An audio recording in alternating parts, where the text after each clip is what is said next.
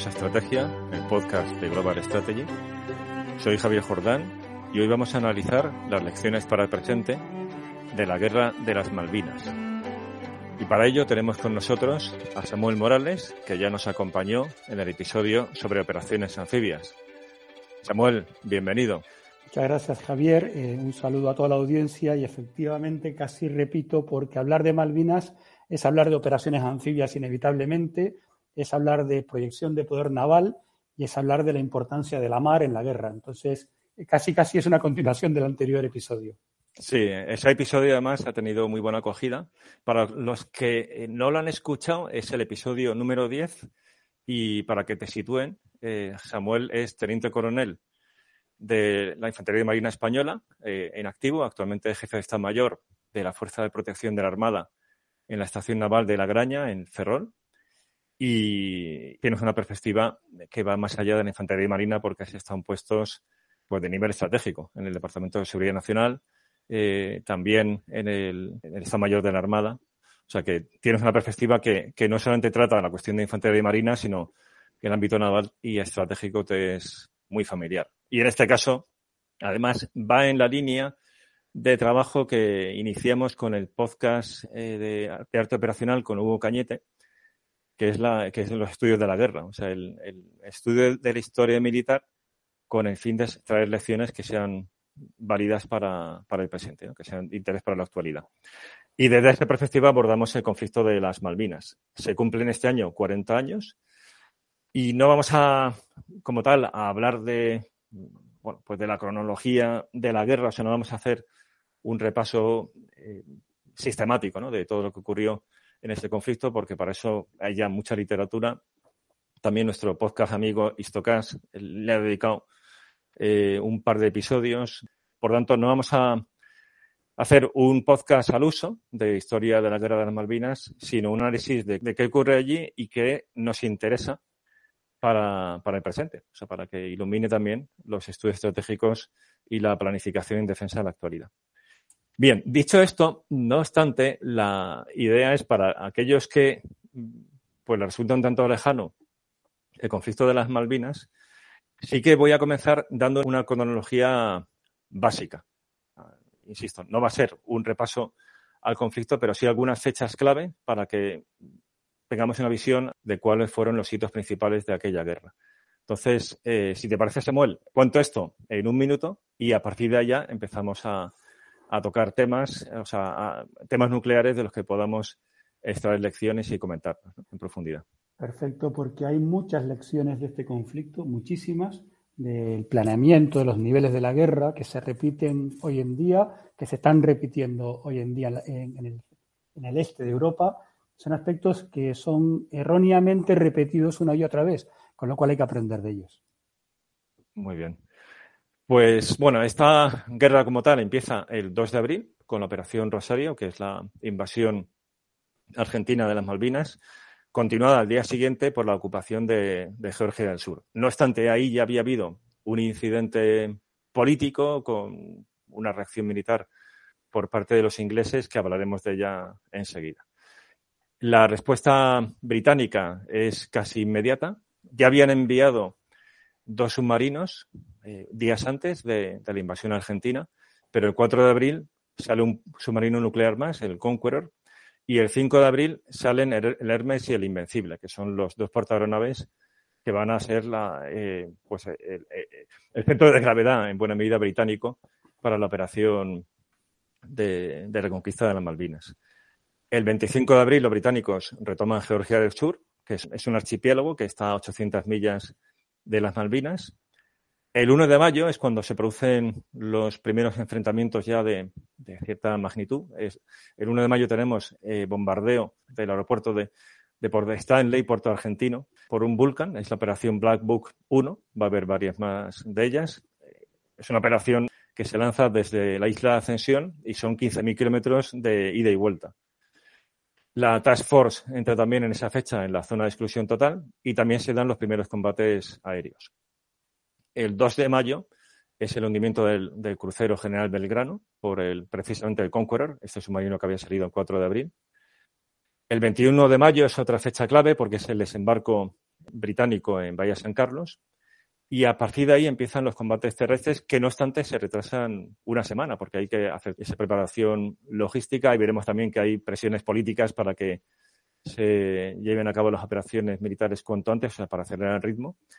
De ese modo, tenemos el 27 y 28 de mayo los combates en Goose Green, el 29 30 de mayo, pues un combate en Montequén entre fuerzas de operaciones británicas y, argentinas. Eh, otra fecha destacable es el 8 de junio, esa, esa, acción británica anfibia que sale mal, es una acción muy arriesgada y que tiene el bombardeo del Sir Galahad y el Sir Tristan. O sea, es un balapalo para los británicos. El 11 de junio ya empieza a estrecharse el cerco sobre Puerto Argentino, porque es el primer ataque al, al perímetro de defensa argentino. Y tenemos los combates en Monte Harriet, en Monte London y en dos semanas. El 13 de junio eh, sigue el avance y tenemos los combates en Whiteley Street. Y el 14 de junio acaba la guerra con la, rendición por parte del general Menéndez a las fuerzas británicas. Bien, así en, ya digo, en, a grandes trazos, esta sería la cronología y el desarrollo del conflicto. Es decir, tenemos una invasión argentina, y tenemos una reacción británica de una task force que, que va pues durante semanas aproximándose y se mantienen en esos días las gestiones diplomáticas para que aquello no escale a un conflicto armado, pero finalmente este se produce. Tenemos una fase de preparación de, de la zona de operaciones, finalmente la, acción anfibia y al final la, la captura de nuevo de, de, las Malvinas por parte de los británicos. Pues si te parece, mm, Samuel, empezamos con algunos grandes temas ¿eh? para, para estas elecciones. Y quizás uno de ellos, es, eh, o sea, podríamos empezar por algo que caracteriza a este conflicto, que es un conflicto que no estalla pues de la noche a la mañana, sino que va precedido de una zona gris. Y, y, podríamos decir que este es un conflicto que, que, que empieza una zona gris con, con hechos consumados, casi tácticas salami, porque tenemos esa ocupación de la isla de Tule, en el archipiélago de Sandwich del Sur, en 1976, que no una respuesta británica. Y bueno, luego una serie de acciones que ahora sí que les podemos comentar y que al final esto acaba, acaba una guerra que ninguno de los dos mm, pues quería y que seguramente los argentinos no habrían escalado al hecho consumado de la ocupación de las Malvinas si hubieran sabido de la respuesta británica. Y aquí ya te cedo la palabra. De hecho, Javier, efectivamente, el planeamiento militar argentino, y entraremos en, esa parte de hechos consumados, pero el planeamiento militar argentino eh, parte de dos asunciones que eran erróneas. Y todo se basa en esas dos asunciones. Primero, eh, ellos daban por sentado que tras la ocupación forzarían a Inglaterra a negociar, pero siempre bajo una reacción diplomática de Gran Bretaña. Ellos en ningún momento valoran la acción militar de Gran Bretaña en su planeamiento previo. Y por, otra parte, otra asunción errónea que cometieron, eh, y, veremos durante el, episodio por qué, es que este, ellos partían también de la base de que Estados Unidos no, iba a permitir en ningún momento la escalada militar. Esto fue otro error de, planeamiento inicial eh, que les llevó a cometer eh, unas asunciones muy, muy, muy erróneas. Otro de, los eh, parámetros que mantuvieron en todo momento y que no cambiaron fue la posibilidad, ellos venían de tener un conflicto con Chile en el canal del Beagle, la posibilidad de que Chile utilizara la crisis para actuar ya por sí mismo o influenciado por Chile, con lo cual también tuvo gran influencia. Quería hablar un momento de las fechas, porque has dicho las fechas eh, y es muy interesante un detalle, porque no todo fue perfecto tampoco por el lado inglés, a pesar de la gran velocidad. El día 21 de marzo, eh, la flota inglesa ya estaba tomando medidas frente a una posible invasión. Sin embargo, la tercera brigada de comando, y, y, a día de hoy sigue sin saberse por qué, no fue alertada hasta el día 2 a las 3 y 15 de la mañana. Curiosamente, el general Thompson y el general Moore estuvieron relevando la mañana del día 1 de abril en el edificio de la flota inglesa. Y el día 1 de abril, cuando el 29 ya se estaban tomando disposiciones. Y a pesar de ello, el general Thompson no fue advertido hasta un día después de madrugada. No obstante, fueron capaces en cuatro días de salir. Esto habla de, esto ya es la primera seña del tipo de fuerza al que nos estábamos al que se estaba enfrentando Argentina en ese momento, que es una fuerza de reacción muy rápida. Pero es, un, factor que se repite después. Los ingleses lo llaman big hands on little maps, y yo creo que es muy gráfico, ¿no? Grandes manos en, en mapas pequeños. Y de la, yo pienso, pero la unidad que va a ejecutar no, no la tengo en cuenta. ¿Qué hay detrás de todo esto eh, que puede ser interesante? ¿no? El día 3 de abril el propio Parlamento británico aprueba el envío de fuerzas y el día 4 de abril eh, ya tienen la autorización de Estados Unidos para utilizar la isla Ascensión, en solamente un día.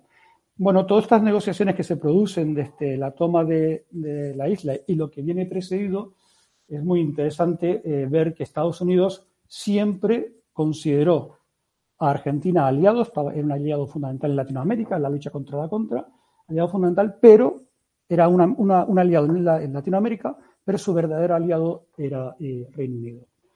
Y es curiosa otra fecha, en abril del año 81, concretamente el 22 de abril del año 81, un barco argentino, una fragata, la Santísima Trinidad, estaba en Inglaterra y estaba al mando del capitán Castro, eh, capitán, eh, capitán de fragata y le invita a comer el almirante inglés, el, lord de la flota, y él piensa que es una comida protocolaria. Eh, estamos hablando eh, abril del 81, casi un año antes. Él piensa que es una comida protocolaria. Resulta que cuando llega a la comida eh, está él solo con, oficiales ingleses. Y en un momento de la comida le pregunta, bueno, ¿y cuándo van ustedes a invadir en las Malvinas? Y este es un primer síntoma de que al Reino Unido la invasión de las Malvinas no le pilló por sorpresa. Es más, cuando el 31 de marzo el embajador argentino en Naciones Unidas iba a presentar eh, una nota por la agresión que Reino Unido había tenido en Georgia, eh, resulta que el embajador de Reino Unido en Naciones Unidas eh, presenta una nota haciendo gala de la, o comunicando la inminente invasión de las Malvinas por parte argentina.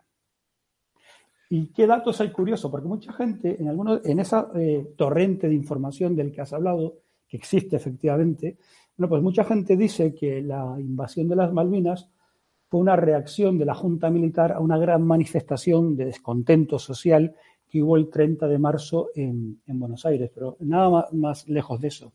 En el año 77, eh, el almirante Anaya, que era en aquel momento pues, el equivalente al jefe de la flota, le pregunta, eh, es un tema que saldrá posteriormente, pero le pregunta a un señor que era capitán de navío, que posteriormente sería el almirante de la flota durante las Malvinas, año 77, que le diseñe un plan esquemático para la captura de las Malvinas, pero además le pide su opinión sobre la influencia de los submarinos nucleares en esta operación. Eh, cuando hablemos posteriormente de las fuerzas navales, hablaremos de su opinión, que fue cierta. Pero luego, posteriormente, se cambian los papeles, el almirante Anaya se convierte en el miembro de la Junta Militar, el equivalente a la GEMA argentino, y el almirante Lombardo eh, se convierte en el equivalente al Alflot. Y en diciembre del 81 ya le pide un plan esquemático, y aquí es importante eh, porque es muy curiosa la situación. Le pide un plan esquemático para el desembarco, la captura de las Islas Malvinas, pero no para la defensa. Cuando el almirante Anaya le pregunta, pero ¿y la defensa? Dice, no, la defensa no, usted es muy preguntón. La defensa no la vamos a llevar a cabo. El 28 de diciembre eh, ordenan reconocimientos sobre las Malvinas que se realizan previos al desembarco y en enero del 82 el almirante Anaya, acompañado del almirante Lombardo, eh, les ponen al, general Galtieri el plan de desembarco. O sea que esto no fue un plan improvisado, sino que fue un planeamiento sobre premisas equivocadas. Premisas equivocadas que tendremos tiempo de analizar si fueron eh, intencionadas o provocadas por desinformación de terceros, pero lo cierto es que eh, las dos premisas fundamentales eran que Reino Unido iba a tener una actuación diplomática y que Estados Unidos no iba a permitir la escalada del conflicto. Eh, con lo cual estaríamos en un conflicto que inicialmente era en zona gris. Y si te porque es decir, no se pensaba que esto fuera a acabar en una guerra abierta. Y eso en efecto pues tiene mucho que ver con la preparación o la falta de ella eh, luego en, ese desarrollo del conflicto. Eh, ahí había pensado hacer un, rápido repaso de, algunas fechas en esa zona gris y ver qué lecciones podemos sacar para el hoy y ahora y algunas de ellas, pues yo creo que de mucho interés para España. Entonces, en el año 76 tenemos dos hechos. Uno es más bien menor, porque en, febrero de 76, Lord Shackleton, que es el hijo del famoso explorador, que además hace pues unas semanas se habla mucho de Shackleton otra vez por esta cuestión de que se encontrara el, el, Endurance. Bueno, pues en ese momento él era el presidente de la Real Sociedad de Geografía Británica, había sido parlamentario y estaba llevando a cabo un viaje en las Malvinas para mm, estudiar la viabilidad económica de, de las islas, ¿no? Porque aunque a día de hoy ya no se cuestione que Reino Unido deje las Malvinas o que, vamos, o que reconozca o bien su independencia o, bien la reintegración argentina, en aquel momento sí que había discusión al respecto, porque eh, se, era considerado por muchos como una carga al Tesoro británico. Entonces, en el transcurso de ese viaje, los argentinos piensan que está en un buque oceanográfico y una fragata realiza unos disparos de, advertencia como una forma de, intimidación. Al menos así es lo que, tal como lo recoge más casting en, su libro sobre el conflicto. Pero es más destacable el, hecho que antes comentaba, de que en noviembre de 76 eh, Argentina comienza a construir una base de investigación en Tule, que se llama Base Corbeta Uruguay, en las islas del Sur. Y es algo que, o sea, realmente es una táctica islámica, porque es una ocupación de un territorio que en principio está en manos británicas. Los británicos no reaccionan. Es más, hasta en 1978 no se informa al Parlamento. Y quizás esto envía una señal equívoca a los argentinos en cuanto a la voluntad del Reino Unido de defender esos territorios del Atlántico Sur. No obstante, hay otras señales que, más bien significaban al contrario, porque, por ejemplo, en 1981, eh, Reino Unido aumenta la, la, fuerza más bien testimonial podríamos decir, de alambre de espino, es decir, que está allí para que no haya un hecho consumado mm, donde no haya oposición alguna, es decir, que se derrame sangre, y eso disuade llevar a cabo una acción por la consiguiente escalada que podría suponer. Y se aumenta la fuerza de los rollos Marines y se mantiene el HMS Endurance, que es un buque mm, oceanográfico, yo creo que sería algo parecido a nuestro Hesperides, que estaba allí destacado permanentemente. Eh, no obstante, había un debate ahí sí sobre retirar eh, ese buque o no, porque la, Royal Navy en aquellos años estaba muy justa de presupuesto, es algo que también va a contar en las operaciones, pero eh, la cuestión es que se mantiene, con lo cual se envía un mensaje de, interés en mantener la, el carácter británico de las islas. Y luego, ya en, en 1982, tenemos ese incidente que va a ser el precipitante de la guerra, que es el incidente famoso de los chatarreros en Georgia del Sur, que pues despliegan esa bandera argentina, es vista por unos investigadores de la, de la isla que avisan al gobernador en por Stanley. Los británicos envían el Endurance con una sección de Royal Marines para, para desalojarles y decirles que, bueno, o sea, pedirles que, que si quieren llevar a cabo ese negocio, que sí que había autorización para hacerlo, pues lo hagan con los trámites oportunos. Pero los argentinos responden enviando los corbetas, la Dramon y la Granville. Y ahí ya empieza una escalada que eh, en la documentación que yo he leído se plantea como una, una, aceleración de los planes de invasión argentinos que estaban ya previstos para ese año, pero, pero más adelante, son los meses más tarde. Lo cual lleva a que eh, la operación se pueda efectuar pues rápidamente, es decir, ya los planes estaban ahí, pero no se habían adquirido todas las capacidades mm, necesarias para prevenir ya en fuerza una reacción británica. Entonces, eh, así, entrar una lección que yo sacaría de esto, poniéndome en el caso británico, es que si quieres defender una posición desde el punto de vista político, no debes permitir las tácticas salami y el decir, pues que no, o sea, no reaccionar para evitar que que pase algo, ¿no? Hago mención aquí a la cuestión de, las islas Sandwich del Sur. En el caso de la Georgia, de las islas Georgia, sí que hubo una, una reacción, pero también por visto hubo dudas al, al respecto. Y bueno, pues esto fue mal interpretado por los argentinos que entendieron que el hecho consumado, ya en fuerza, la invasión, la operación Rosario, no iba a desatar una respuesta militar por parte de los británicos. No sé tú cómo lo ves. Es que muy, eh, eh, el relato cronológico es eh, interesantísimo porque muestra los diferentes momentos políticos cómo influyen en la realidad de un territorio. Porque esas negociaciones que se, que se inician después de la resolución 2065 de Naciones Unidas, pues, que fue del año 65, y casi nos vamos al, principio de tu cronología, ahí Inglaterra reconoció que podía estar preparada para ceder la soberanía bajo la condición del respeto de los intereses de los isleños. Precisamente posteriormente, en el año 76, a raíz del incidente del buque oceanográfico, se interrumpen las negociaciones y se retiran los embajadores. Pero luego, en septiembre del 80, una vez más, la, situación política, eh, se llega a un acuerdo en varios puntos que incluyen, o que podrían llegar a incluir, la transferencia de la soberanía y el arriendo, el arriendo al Reino Unido por un periodo de 99 años, que es una situación eh, muy parecida a la que hubo en Hong Kong en su momento. Septiembre del 80. Y, aquí entra eh, la influencia de lobbies que influyen en la situación geopolítica, y en este caso también pasó, y empieza a girar la, opinión del gobierno hacia mm, no se puede continuar si no se tiene el acuerdo de los isleños, que es una, una medida que luego posteriormente Inglaterra o Gran Bretaña emplea en todas sus colonias. ¿no? Esto provocó, diciembre del 80, el congelamiento de todas las conversaciones. Con lo cual, vemos que el, incidente de Tule lo único que provoca fue la introducción de las negociaciones y la retirada de embajadores. Lo cual, efectivamente, y nos vamos a las funciones de planeamiento, eh, bueno, pues eh, Argentina piensa que va a haber solamente reacciones diplomáticas. En septiembre del 81, Galtieri ordenó a su ministro de Asuntos Exteriores, Costa Méndez, reanudar las acciones diplomáticas, pero, y aquí ya empieza a haber una cosa muy curiosa, hace referencia a que no descartaba que tuviese que llegar a algo más que la diplomacia. Es decir, ya en septiembre del 81, influidos por esa idea errónea, eh, la Junta Militar, eh, más que la Junta Militar, en el fondo es el general Galtieri y el almirante Anaya, que consideran realmente eh, la toma de las Malvinas y en diciembre del 81 se lo plantean seriamente.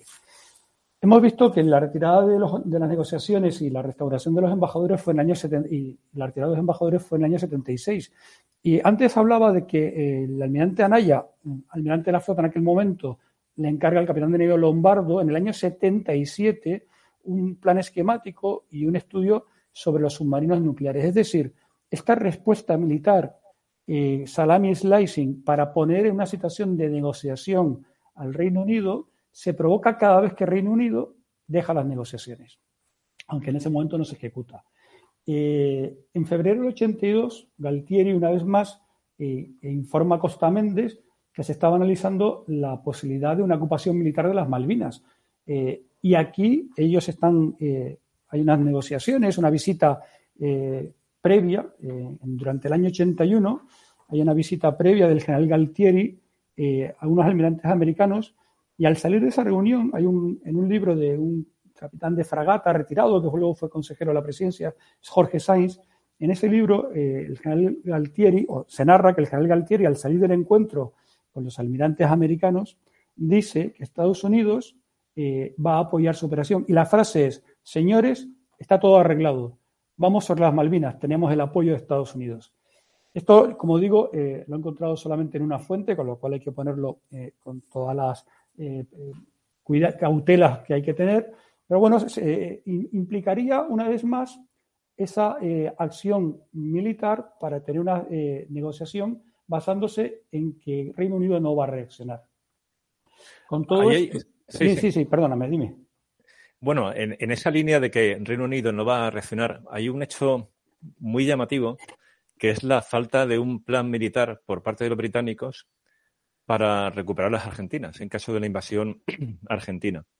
Lo cual, eh, según algunas fuentes que, también he leído, podría explicar la ausencia de un ultimátum británico cuando los, ingleses saben que los argentinos van para allá. Porque, como comentabas al principio, o sea, la invasión en sí no es una sorpresa. Es decir, no es que eh, se, se, encuentre el, gobierno británico como un hecho consumado, mm, caído del cielo. Ellos saben que, hay una task argentina eh, de camino, porque además no iba en silencio radio precisamente, o sea, los, los ven, saben que, saben que van para allá. pero, pero no hay un ultimátum. O sea, no, no dice, bueno, como, como esto mm, se produzca, pues atendemos a las consecuencias porque vamos a ir con todo lo que tenemos. Entonces, algunas de las fuentes que he leído eh, lo atribuyen a la falta de una planificación británica mm, que luego se va a ver, ¿no? Es decir, que, que hay un debate en el propio eh, gobierno británico sobre qué hacer al respecto. Es verdad, cómo lo ves? Es verdad eh, que los planes de contingencia se desarrollan en marzo del 82 y ahora eh, por una frase muy concreta de Costa Méndez. Pero también es cierto que entre las líneas de pensamiento que había en, el mando de Reino Unido, el, Ministerio de Defensa de Reino Unido, una era la posible conquista o captura de las Islas Malvinas por parte de Argentina. La otra era eh, el intento de captura de un buque. Esto era un planeamiento, es prudent planning, ¿no? Pero es verdad que el plan de contingencia se empieza a desarrollar en marzo del 82, cuando Costa Méndez, que era el ministro de Asuntos Exteriores, el canciller de Exteriores argentino, emite un comunicado en el que dice textualmente, Argentina mantiene el derecho de poner término al funcionamiento de este mecanismo y elegir libremente el procedimiento que mejor consulte a sus intereses.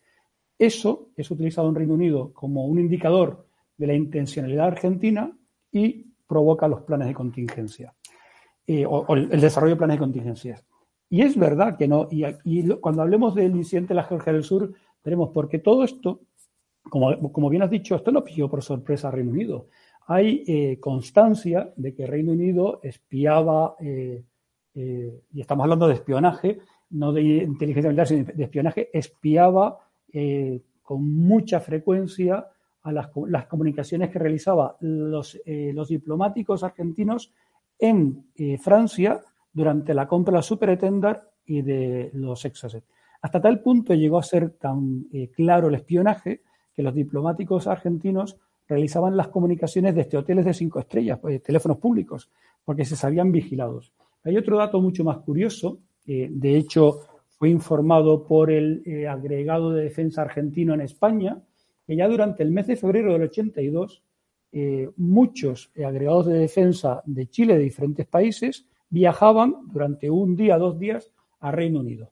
Entonces, parece que efectivamente, a pesar de que los planes de contingencia no se hicieron hasta marzo, ya desde febrero había constancia y desde luego durante la compra de los Super Etender y de los misiles Exocet, eh, Gran Bretaña tenía conocimiento, o, aparentemente tenía conocimiento de lo que podía pasar. Eh, el incidente de la Georgia del Sur es muy interesante también porque se producen eh, elementos, y como tú has dicho, es el elemento desencadenante del conflicto ya que produce, por un lado, una reacción exagerada en Reino Unido y, por otra parte, precipita la reacción argentina. Pero es que es, un incidente que hay que analizar con, cautela porque, fíjate que el 10 de agosto del año 81, es decir, mucho antes de que se produzca, eh, Argentina recomienda eh, que la, empresa de Davidoff, que era eh, esta que iba a recoger chatarra, bueno, pues que se realizara. Y además aconsejaba el apoyo con un buque de la Armada. Davidov no podía realmente realizar una ejecución contractual en las Malvinas. De hecho, Inglaterra solo permitía que esas realizaciones contractuales las realizasen países de la Commonwealth. Sin embargo, se autorizó a Davidov, que era argentino.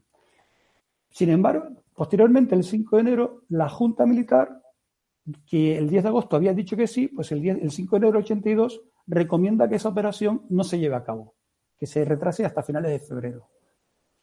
Eh, una vez que se toma la decisión de que se va a realizar la operación militar, eh, se vuelve a retrasar una vez más la operación de Davidos para finalmente llevarles en, el Bahía Buen Suceso, a los obreros de Davidos lo llevaron al Bahía Buen Suceso, que llegó a Puerto Leit el 19 de marzo, si no recuerdo mal, y efectivamente izaron una bandera argentina que provocó eh, que el gobierno, la prensa británica, eh, hiciera una campaña inmensa. hay un titular de, del estándar decía invasión argentina a las Islas Georgia del Sur, cuando en el mismo momento los representantes diplomáticos del Reino Unido daban por superado el incidente siempre y cuando el buque argentino se retirara y no le otorgaban ninguna relevancia.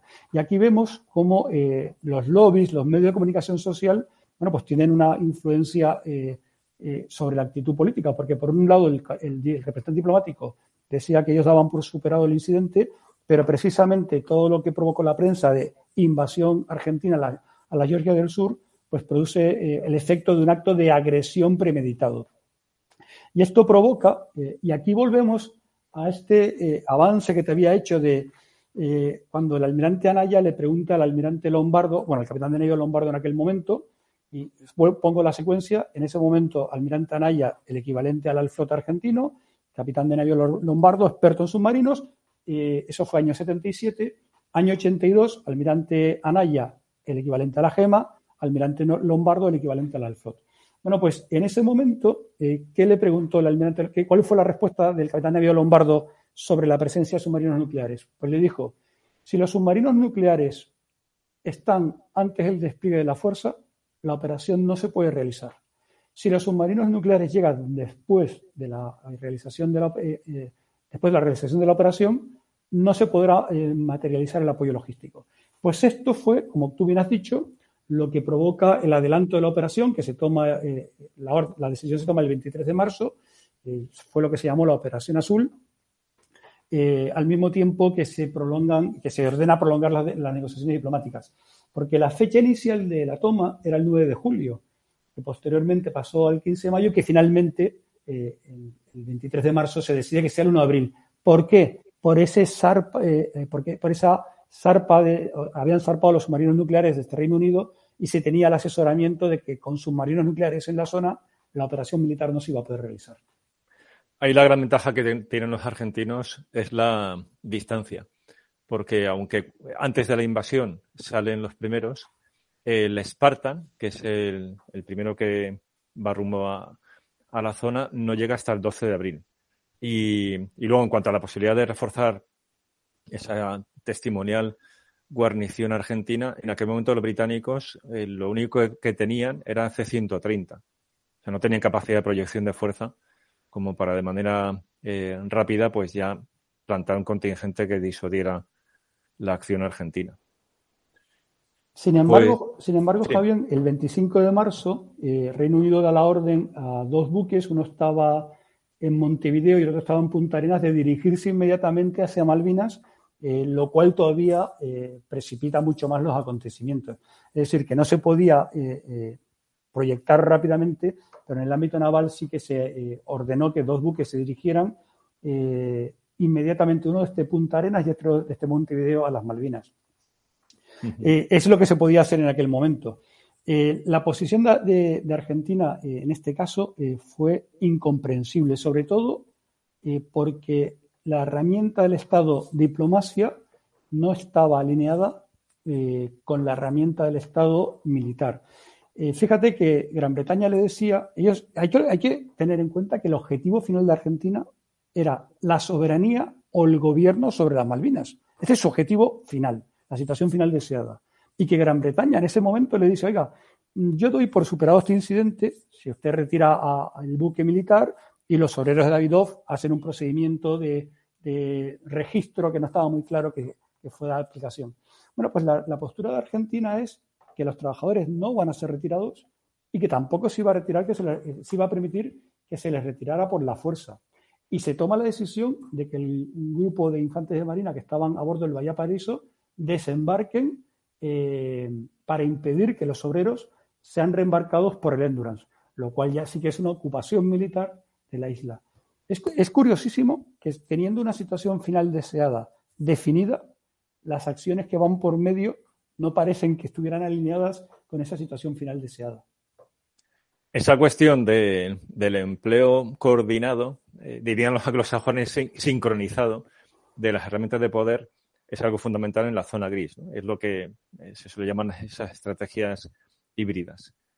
Por lo tanto, una, así, por ir eh, sintetizando y, extrayendo esas lecciones, una primera lección que yo sacaría de, en cuanto a zona gris es, desde el punto de vista británico, el error que se cometió al no enviar una señal inequívoca de voluntad de, resistencia al gobierno argentino. O sea, no responder a esas primeras tácticas salami, que es algo, por ejemplo, que en el caso de España yo creo que es, relevante, ¿no? porque también tenemos territorios que son reclamados por otro país. Hemos tenido incidentes hace no mucho de, plantar una piscifactoría en aguas eh, territoriales españolas y, no ha habido una respuesta tan firme. ¿no? En el caso de los británicos, esto al final acabó escalando a algo que ninguna de las dos partes daban por, por muy probable, ¿no? o al menos se prepararon entendiendo que eso podía ocurrir.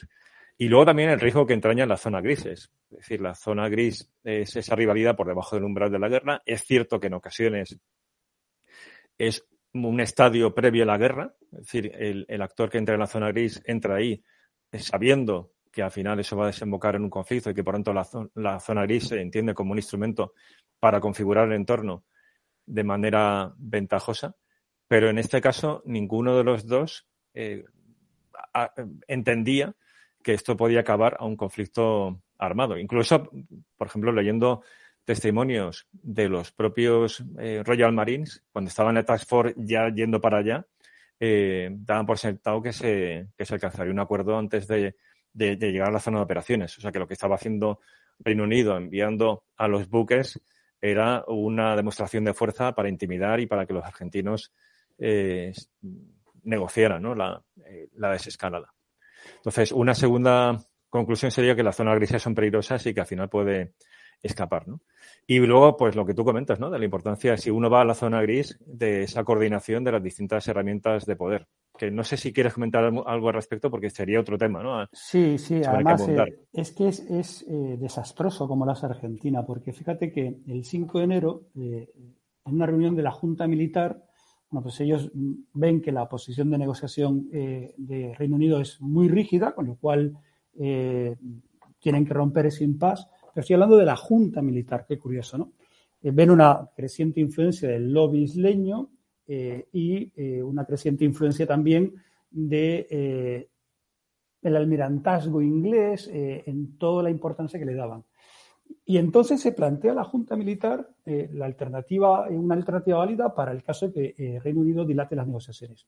Pero curiosamente, luego lo, veremos también, se designa una comisión de trabajo absolutamente independiente, bajo el máximo secreto, compuesta por un general de división, Osvaldo Jorge García, un vicealmirante, Juan José Lombardo, y un brigadier mayor, Silfrido Martín, de los cuales algunos recibieron instrucciones de sus jefes pero otros no. Por ejemplo, el general Osvaldo Jorge García, según la comisión de investigación, él no recibió ninguna orientación de sus jefes. Y estos eh, planearon de forma absolutamente estanca, sin contar en ningún momento con el Estado Mayor Conjunto que tenía Argentina, ni teniendo en cuenta la documentación estratégica disponible, como el Plan de Inteligencia Estratégica Nacional. Claro, cuando tú te metes eh, a provocar una zona gris en ese umbral del conflicto con una invasión territorial sin estar sincronizado, sin que tu acción exterior esté coordinada, bueno, pues al final provocas eh, este tipo de, situaciones donde luego no están preparadas las herramientas.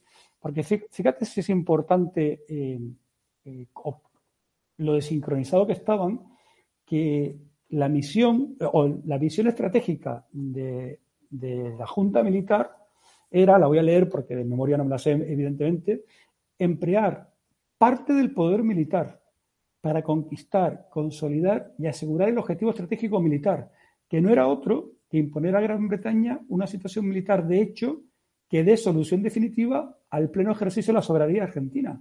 Pero aquí ya vemos dos problemas.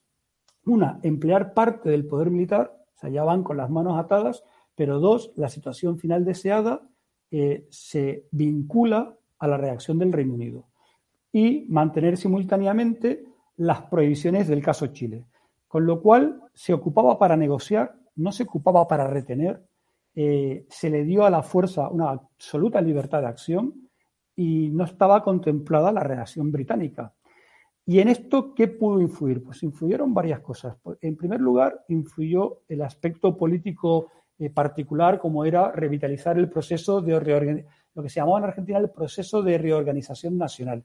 Es decir, esta zona gris se mezcló con intereses propios, aunque no fueran eh, los fundamentales, con intereses propios de la situación política. Y al final, la desincronización absoluta provocó, eh, eh, provocó que gran parte de las unidades que se, que se movilizaron no fueran las adecuadas, porque no había un planeamiento para, repito, era conquistar, consolidar y asegurar, pero no defender. Ni siquiera se, planteó esa opción. Y cuando, como tú bien has dicho, cuando se juega con la zona gris, eh, está, es siempre el umbral antes del conflicto. Si te acercas mucho al umbral del conflicto, puede salir mal. Reino Unido tuvo el mismo problema. La tercera brigada de comando a la que se eh, agregaron el segundo y tercer regimiento paracaidista, pero en cambio la quinta brigada que fue desplegada posteriormente se la desplegó con serios problemas logísticos. Cuando estuvo eh, luego en combate fue eh, la unidad logística de la tercera brigada la que tuvo que apoyarla y esa brigada se formó de una forma un poco a ver con qué consigo reunir. O sea que Reino Unido también tuvo esos problemas de no medir bien el nivel justo por debajo del conflicto. Si te parece, pasemos a otro punto que yo creo que, enlaza bien, que, es la necesidad de acción conjunta y lo que llamaríamos hoy operaciones multidominio. Una vez que ya, o sea, ya, que una vez que ya empieza la guerra como tal, ¿no? Se empiezan las operaciones militares.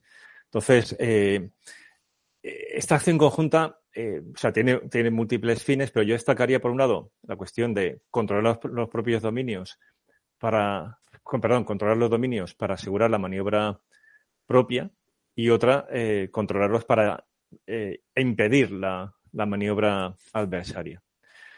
Entonces, en el caso argentino hay una cosa que llama la atención y es la, falta de dominio, de control sobre el dominio aéreo, o las dificultades para tener la supremacía en dicho dominio. Y eso al final afecta al resto de dominios. Porque la fuerza terrestre ocupa las, Malvinas, eh, la fuerza principal se despliega en la isla Soledad y, particularmente en la capital, en, Stanley. También hay una guarnición en Goose Green, en, el istmo que, une las dos partes de la isla Soledad. Sabiéndola geográficamente, no es que sean dos islas, pero vamos, es un istmo que realmente es eh, clave ¿no? para, el tránsito dentro de la isla. Luego hay dos regimientos en Gran Malvina y una pequeña guarnición es la isla People, eh, al norte de, Gran Malvina. Eh, es un terreno muy difícil porque es un terreno de tundra, el clima es, eh, es un clima ártico, es un, clima muy difícil y además la, campaña militar se desarrolla en el invierno del Atlántico Sur. De modo que esa fuerza que está muy dispersa, perdón, más, perdón, más que muy dispersa, está está mm, mal enlazada porque está muy concentrada en torno a la capital. Evidentemente no podían defenderlo todo, con lo cual hacen bien concentrándola puntos, en puntos eh, clave, pero eh, está mal comunicada entre sí. Dependía mucho del dominio aéreo, o sea, dependía mucho del enlace en helicópteros para luego eh, efectuar la maniobra en caso de un desembarco británico. Claro, ese, esa maniobra aerotransportada dependía a su vez del control del espacio aéreo. Y aquí llama la atención que, los argentinos no alarguen la pista de puerto argentino con el fin de que puedan operar aviones de combate avanzados, concretamente los, los Miras 3, que habrían sido un gran problema para los Sea Harrier. Hay combates aéreos, de hecho el 1 de mayo se puede decir que es cuando los, los británicos adquieren cierta superioridad en la zona, porque es ese derribo de, de Miras 3 eh, a manos de los Sea Harrier. Uno de ellos, además, abatido por fuego amigo cuando intenta hacer un aterrizaje de, emergencia en Puerto Argentino y es derribado por la propia artillería antiaérea, que lo confunde con un avión británico, pero ahí pierden esa oportunidad. Y es algo que no era impensable, porque de hecho lo primero que hacen los británicos, una vez que acaba la guerra y reconquistan las Malvinas, es alargar la pista y desplegar eh, aviones F4, F4 Phantom, para mm, garantizar ya el control aéreo de, la zona y disuadir una nueva acción argentina. Entonces es algo eh, muy llamativo. Y luego, eh, en esta cuestión de los dominios, de controlar los dominios, pues bueno, esto va a salir ahora y seguro que tú lo explicas también en profundidad, la cuestión de la pérdida del, del, dominio naval, o sea, la negación del mar que hacen los británicos gracias a los, a los submarinos. Y eso es algo que pierden pues eh, muy pronto, ¿no? Con lo cual la fuerza terrestre se queda no aislada por completo porque pierden el tren logístico marítimo, pero se mantiene durante todo el conflicto el puente aéreo. Eso dice mucho de la profesionalidad y casi diría del heroísmo de los pilotos argentinos que hacían ese puente aéreo, el avión C-130, que son un objetivo prioritario de los, de los británicos, pero que no consiguen abatir en ningún caso. Es decir, no, no derriban ningún C-130 realizando esa misión. Derriban un C-130 haciendo patrulla marítima con medios muy de circunstancias, con su radar meteorológico, o sea, una, una acción muy peligrosa, y a uno de estos sí que lo cazan, pero a los otros no. Y realmente era algo heroico porque, porque si, si uno de estos C-130 de transporte se encuentra a los Harrier, eh, suponía la muerte segura de la tripulación.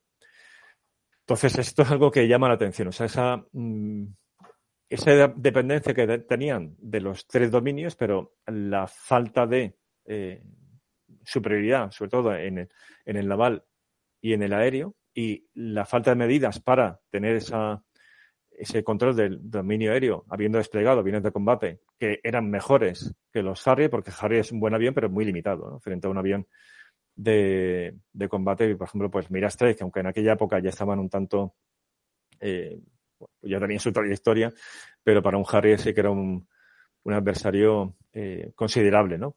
En ese enfrentamiento que tienen en el, el, 1 de, el 1 de mayo, los argentinos se encuentran con la gran limitación de que operan muy lejos de sus bases, con lo cual tenían muy poco tiempo para el combate aire-aire. Y luego, en cuanto a, a, negarle al adversario, ahí llama la atención por parte de los argentinos, y esto que tiene mucho que ver lo que antes decíamos de esa falta de preparación, porque no esperaban como tal la guerra y una defensa eh, firme ¿no? de, de, las islas, que no crean lo que podríamos llamar a día de hoy una 2AD. Es decir, tienen un débil ISR sobre la zona de operaciones, de, o sea, le falta aviones de patrulla marítima, tienen los Neptune, pero los Neptune eh, termina su vida operativa a mitad de guerra, con lo cual tienen que alquilar a toda, a toda prisa dos Embraer 111 a los, a los brasileños, pero que no entran en servicio hasta el 22 de mayo. Hacen vuelos con 707, pero sin radar de exploración naval, para seguir los movimientos de la, de la flota británica. Los, británicos querían derribarlos, pero por motivos políticos no se lo permiten, con el fin de que no haya un incidente internacional si alguno de esos esos aviones pues hubiera sido un avión de pasajeros.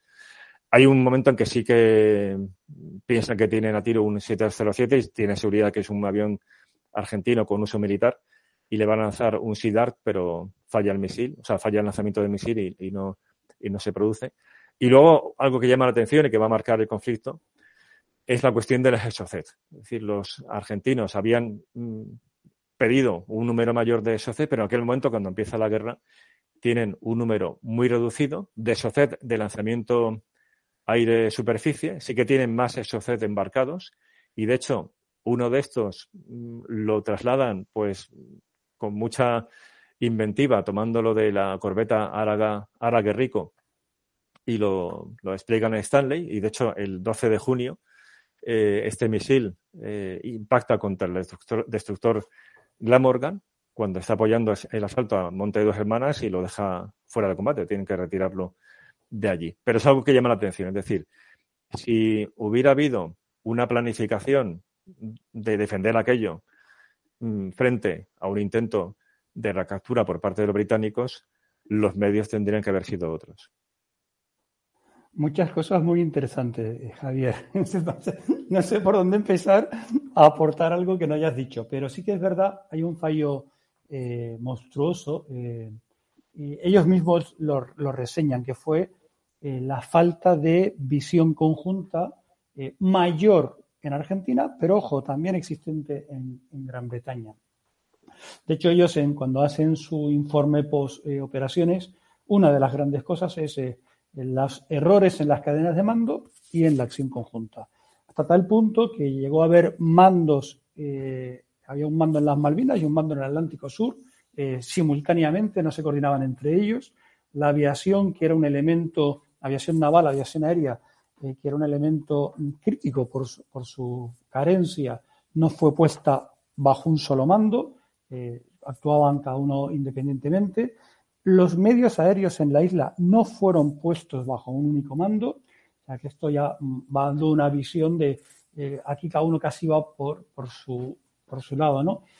El 22 de abril, eh, el, jefe, su equivalente al GEME, ordena que, eh, sin previa consulta con el mando en el teatro de operaciones, ordena que se despliegue una brigada de infantería más, lo cual aumentó muchísimo los problemas logísticos, ¿no?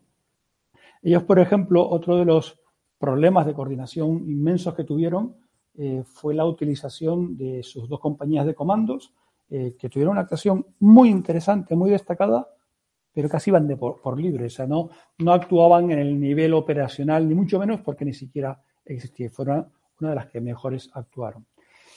Bien, has, hablado del tema de la pista. Eh, este es un tema muy controvertido. Todos los, todo, todo el mundo habla de las inmensas ventajas que hubiera tenido el alargamiento de la pista, pero el alargamiento de la pista solo hubiera permitido estacionar aviones, porque no solamente es el alargamiento de la pista, es la construcción de búnkers para proteger a los aviones de los ataques de los ataques de los que se iban a producir porque la superioridad aérea no estaba ganada. Es eh, el almacenamiento de municiones.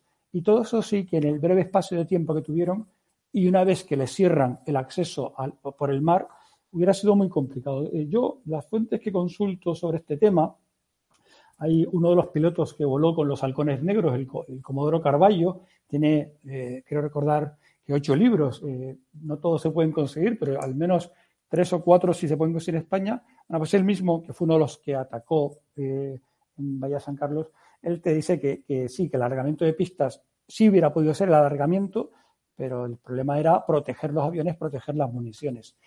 Eh, y esto sí que no les hubiera dado tiempo, sobre todo además, tener en cuenta que una vez que se creó la zona de exclusión marítima, eh, hubo tres buques civiles de apoyo. Uno fue el Formosa, que solo hizo un viaje, y el día 1 de mayo, cuando intentó volver para reaprovisionar de nuevo, ya fue atacado eh, por los Harrier.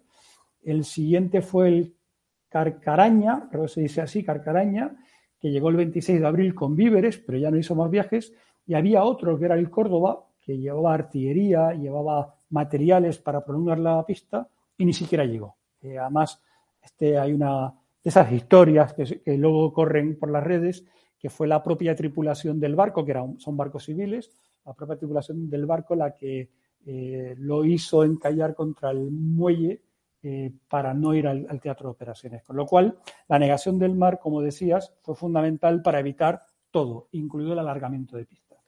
Sí, en efecto, el, en las fuentes que yo he leído, eh, sí habla del tema de Córdoba, o sea, como ese accidente, ¿no? O, sabotaje de la propia tripulación, que sí que tenía, o sea, que, que, sí que tenía material para alargar la pista. O sea, sí, llevaban, llevaban campaña y el material para alargar la pista. Y el Formosa también llevaba 3.500 toneladas. Lo que pasa es que no pudo desembarcar por problemas con las grúas, una vez que llega allí a, Malvinas, ¿no?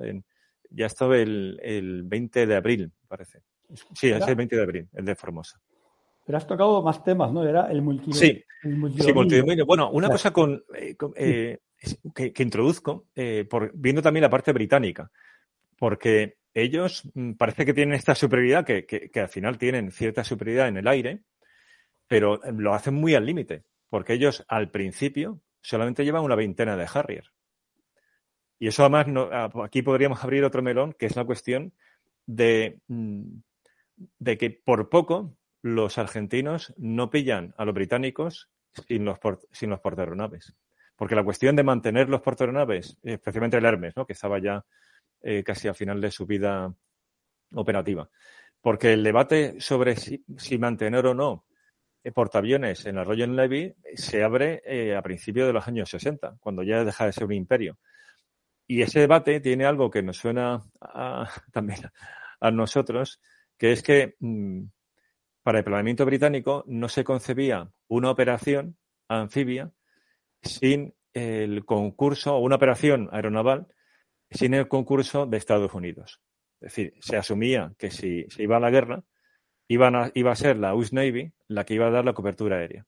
Al final, la Royal Navy defiende y consigue el mantenimiento de esos buques presentándolos como buques de guerra antisubmarina. Y, y el Hermes eh, alarga su vida en buena medida porque pasa de ser un portaaviones a ser un portahelicópteros al servicio de la guerra antisubmarina, con luego unos Harrier para tener protección aérea y, y demás, ¿no? De esas operaciones con helicópteros. Un poco la, idea que tenía inicialmente nuestro príncipe de Asturias, que era un portaaviones de, escolta de, para la guerra antisubmarina. Y, o sea, que iban muy al límite. De hecho, al poco de empezar, el día 6 de mayo, pierden dos Harrier en accidente, que, que es el 10% de la fuerza. O sea, que realmente fue una, una, una guerra que se, se libró muy al límite por parte de los dos contendientes a la hora de obtener eh, la supremacía en, eso en ese dominio aéreo.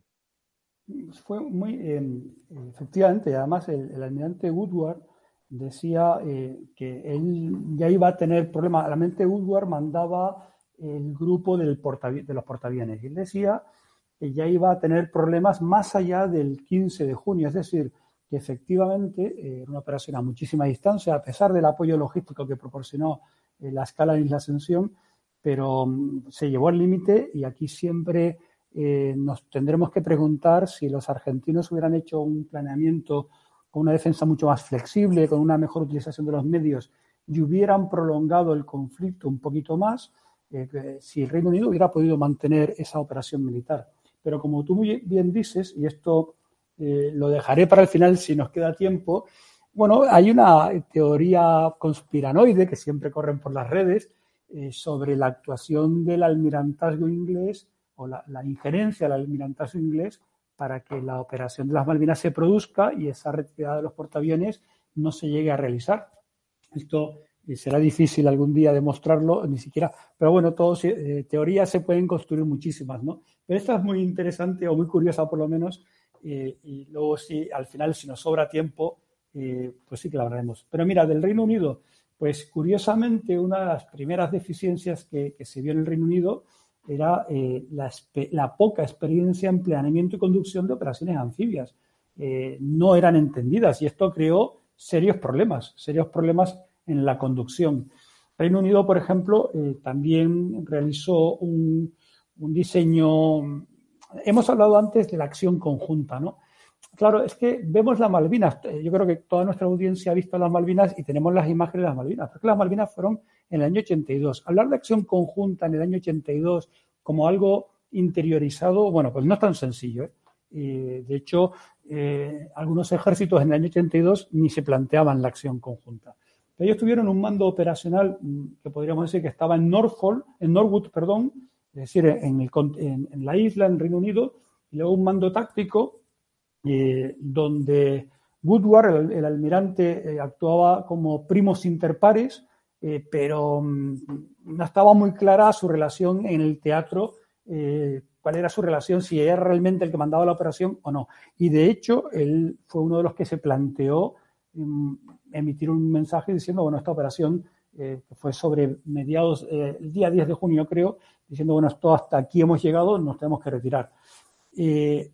Decía al principio que en todo el, esquema inglés se produce reiteradas veces eh, la queja de aquellos que estuvieron sobre el terreno de esta, esta frase que para cualquier militar que nos esté escuchando la identifica perfectamente, ¿no? Es Big Hands on Little Maps, ¿no? Es el planeamiento desde muy lejos sin tener en cuenta el detalle, sin conocer, sin conocer el, el detalle del terreno. Los ingleses hicieron, eh, con este error de digamos, de, de estructura de mando, pero sí que hicieron una cosa muy bien, eh, espectacularmente bien, que fue eh, todo el uso del espectro electromagnético. Eh, con el apoyo de Chile, en Chile estaban haciendo SIGING permanentemente, SIGING que era recopilado por unidades inglesas y que posteriormente se transmitía al Reino Unido. Esto se hizo muy rápido. Antes hablábamos de que al Reino Unido no le sorprendió el conflicto y de hecho hubo aviones ingleses de 130 transportando eh, elementos de interceptación electrónica y que llegaron a estar hasta mal rotulados, ¿no? Entonces eh, eh, era fuerza aérea chilena, ¿no? En vez de aérea. Es muy curioso. En cambio, los argentinos hicieron un uso del espectro electromagnético segmentado, muy malo, con poca capacidad, y de hecho ellos, dos cosas muy curiosas, ellos crearon una red de observadores aéreos sobre la base de radioaficionados para, eh, como elemento de alerta temprana frente a ataques aéreos en la isla, o sea, eran civiles radioaficionados que actuaban como red de alerta temprana, y luego crearon, tú lo has dicho, lo que se llamó el Escuadrón Fénix, que eran tripulantes civiles y militares empleando aeronaves civiles para reconocimiento de un vuelo, actuación como retrans e incluso transporte. Esto efectivamente eh, dio lugar a, casi que se derribaran aviones civiles, lo que pasa que efectivamente el conflicto hubiera sido, eh, la, la, percepción de esa acción hubiera sido difícil de entender. Con respecto a la zona de negación de la que hablábamos antes, eh, hay que tener en cuenta, lo hemos comentado al principio, Argentina estaba comprando aviones Super Etendard y misiles Exocet en Francia, eh, pero una de las primeras acciones diplomáticas que tuvo Reino Unido, además una acción que luego en las memorias de Mitterrand, mm, bueno, pues eh, fue una acción muy dura, fue eh, primero pedirle a Francia que no más venta de misiles. De hecho, hubo una venta de misiles Exocet que se realizó a través de Perú y Reino Unido planeó o bien tomar el barco en Toulon o bien tomarlo una vez que saliera de Francia, tomarlo eh, frente a las costas españolas o en, frente a las costas españolas y llevarlo a Gibraltar porque iba con misiles SOSET. Finalmente no se hizo la compra. Al final lo que tenían eran muy pocos misiles eh, que emplearon bien. Hay que tener en cuenta que los misiles, la mayoría, los misiles Exocet, eh, a mí fue una cosa que cuando he leído, en las fuentes que he leído me, ha sorprendido, los misiles Exocet funcionaban, o les falló la espoleta, ellos tenían serios problemas con las espoletas de las bombas y de los misiles y, funcionaron porque al impactar lo que hacía explotar era el propio combustible del misil. esto es una cosa muy curiosa. Con lo cual, eh, el propio, los, informes de los argentinos lo que hablan es que, una, no estaban preparados mm, militarmente y dos, no habían hecho el acopio de material adecuado para crear esa zona de negación en las Malvinas. Eh, ellos hubieran requerido un tiempo para poderse proteger de los ataques aéreos de los Harrier, que eran aviones a baja cota, hubieran requerido un tiempo mucho mayor a ese mes que les dejó Inglaterra, lo cual, una vez más, eh, la reacción inmediata de Inglaterra negó casi cualquier posibilidad militar, incluso planeada. Es cierto que si hubieran llevado la artillería de grueso calibre, 155, eh, a las Malvinas, si el Córdoba hubiera llegado, bueno, pues hubieran podido hacer impacto sobre los buques que estaban desembarcando. Pero es verdad que Argentina no reaccionó al desembarco los propios argentinos no lo creían. Aparte de, los vídeos que hemos visto con todo el ataque de aviones en la Bahía San Carlos, no hubo un redespliegue de fuerzas.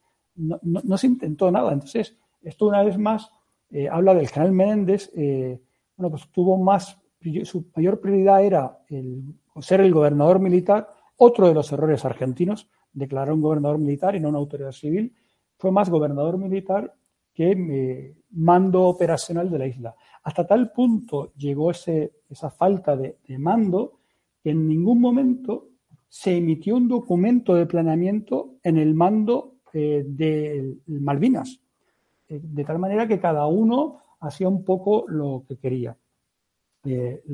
El quinto batallón de infantería marina estaba integrado dentro del planeamiento del ejército de tierra argentino que llevaba al general Jofre, que era bastante peculiar, Nunca se creó un elemento eh, aéreo unificado, la artillería actuó muy bien, porque eh, ya eh, hablaremos mm, más tarde de ello, pero hombre, no todas las fuerzas de Argentina lucharon mal, algunas lucharon muy bien. Pero hemos dejado antes pendiente un aspecto sobre el que me gustaría volver, que es todo lo que tiene que ver con la zona de exclusión y la pérdida de capacidad marítima por parte de, Argentina. Esto fue un elemento fundamental. Eh, y es verdad que, el, uso del submarino nuclear pues revolucionó un poco eh, la concepción que se tenía. El 7 de abril, eh, Gran Bretaña notificó a través de la embajada suiza el establecimiento de una zona de exclusión marítima que se iniciaría el 12 de abril. Bien, esta zona se llamó zona de exclusión total. El 16 de abril, Gran Bretaña hizo conocer su decisión de atacar cualquier buque que pudiese impedir el cumplimiento de la misión de la flota británica. Eh, ese mismo día, por cierto, el 16 de abril, eh, Estados Unidos, eh, el general Haidt dijo que anticipaba que Estados Unidos iba a tomar partido por Gran Bretaña, es decir, que mucho antes del conflicto los argentinos tenían que haberse dado cuenta de que sus presunciones de planeamiento eran falsas. Pero mucho, mucho mayor, seguimos con la zona de exclusión marítima, el 23 de abril Gran Bretaña amplía la zona de exclusión marítima a toda aeronave o buque mm, que interfiera eh, sobre la flota británica. Sabes que el hundimiento del Belgrano tiene eh, muchas aristas, es un tema muy, muy sensible en Argentina. Tienes que tener en cuenta que de los fallecidos argentinos, más de la mitad se producen eh, con el hundimiento del Belgrano. Y, pero, ¿qué provoca esto? Operacionalmente lo que provocó fue que la Armada Argentina se metió en puerto y ya no volvió a salir. La Armada Argentina no existió durante el conflicto y esto evidentemente al propio almirante Woodward le, sorprendió en, sus declaraciones posteriores, incluso en el libro que escribe de 100 días, que se llama 100 días, él se sorprende del efecto que provoca el hundimiento del Belgrano por un submarino nuclear. Y esto evidentemente corta toda eh, la proyecto, le, le da el control del mar a Reino Unido, con lo cual, teniendo en cuenta que las Malvinas no habían sido una base aérea argentina, también le da la superioridad aérea, o por lo menos el control del aire, pero además impide todo el reabastecimiento logístico. Es importantísima esa falta de actuación de la Armada, una falta de actuación que luego fue muy criticada, eh, ampliamente criticada eh, en Argentina y que además eh, influyó ampliamente en esos intangibles que fueron la moral de los combatientes, el soldado que veía que su armada no hacía nada. esto influyó terriblemente en la moral. Menciona aparte la aviación naval argentina que fue heroica. Y hablabas antes del heroísmo de, los pilotos de C-130. Voy a contar una anécdota simplemente para ver hasta qué punto eh, estos eh, militares estaban fuera de, toda, todo calibre y era por los intangibles, ¿no? el, pensar que luchaban por algo que valía la pena, la actuación en equipo, yo recuerdo una conferencia del Comodoro Lombardo, que es uno de los pilotos de los halcones negros, que él definía a la Fuerza Aérea como una lanza. Eh, ellos eran la punta metálica de la lanza, pero detrás eh, estaba el asta. ¿no? Pero bueno, voy al caso del C-130. un avión que en uno de los bombarderos fue, fue tocado y perdía combustible. Y entonces eh, los C-130 reabastecimientos en vuelo estaban alejados para que no pudieran interferir con, con los Harrier y los derribaran. Y el, jefe de la patrulla le ordena al piloto que se eyecte porque no, no va a llegar porque está perdiendo combustible.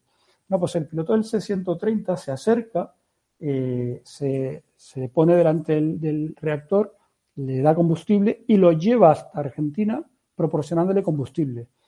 No me quiero equivocar, pero creo que de memoria le proporcionó 22.000 litros de combustible para llegar. Pero hasta ese punto llegaba el heroísmo de los pilotos de unos y de otros. Sí, ese es un episodio muy, muy renombrado. Sí, sí, porque además eh, muchos de esos Global Hawks tenían unos eh, asientos de eyección muy poco fiables. Aparte de que era el Atlántico Sur en pleno invierno y era una muerte muy probable en caso de que se hubiera eyectado. Más que poco fiables, Javier, y yo he leído en alguna parte que tenían los cartuchos de eyección caducados y aún así salían a volar. exactamente, algunos, sí, sí, sí. Bueno, saldrá con el tema de la, tecnología, o sea que al final no, llevaban tampoco eh, chaff ni bengalas, o sea, realmente lo de los pilotos argentinos es algo fuera de serie. Fuera de serie. Con el tema, bueno, eh, han salido varias cosas sobre el tema de lo conjunto. Yo creo que más claro no puede quedar, ¿no? La importancia de, de la acción conjunta. Pero hay un aspecto que, hemos mencionado varias veces por, por subrayarlo porque esto tiene especial interés para España, que es la cuestión de la fuerza submarina. O sea, el, papel que, que, jugó y que podría haber jugado. Es decir, la fuerza submarina como herramienta de gestión de crisis. Porque si los submarinos británicos hubieran salido unas semanas antes, o sea, cuando está alarmándose esta situación, toda esta guerra no se habría producido. O sea, el envío del Spartan es el 31 de marzo y eso, como decíamos al principio, ¿no? Pues le sigue el Splendid dos días después y luego el Conqueror eh, tres días más tarde. Eh, lo que pasa es eso, que llegan, llegan tarde, ¿no? Pero sí que consiguen la negación del mar por parte de los británicos. También juega un papel, esto es algo que, que se menciona menos, pero juega un papel en esta cuestión del Elling, del, del espacio electromagnético, porque una vez que niegan el mar, una función que cumplen es el, en cierto modo, la descubierta o la, inteligencia para la flota británica, porque se ponen cerca de las bases y áreas argentinas con el fin de alertar a la flota de que van para allá. Sobre todo por el Lind, porque captan los radares de navegación de los aviones argentinos.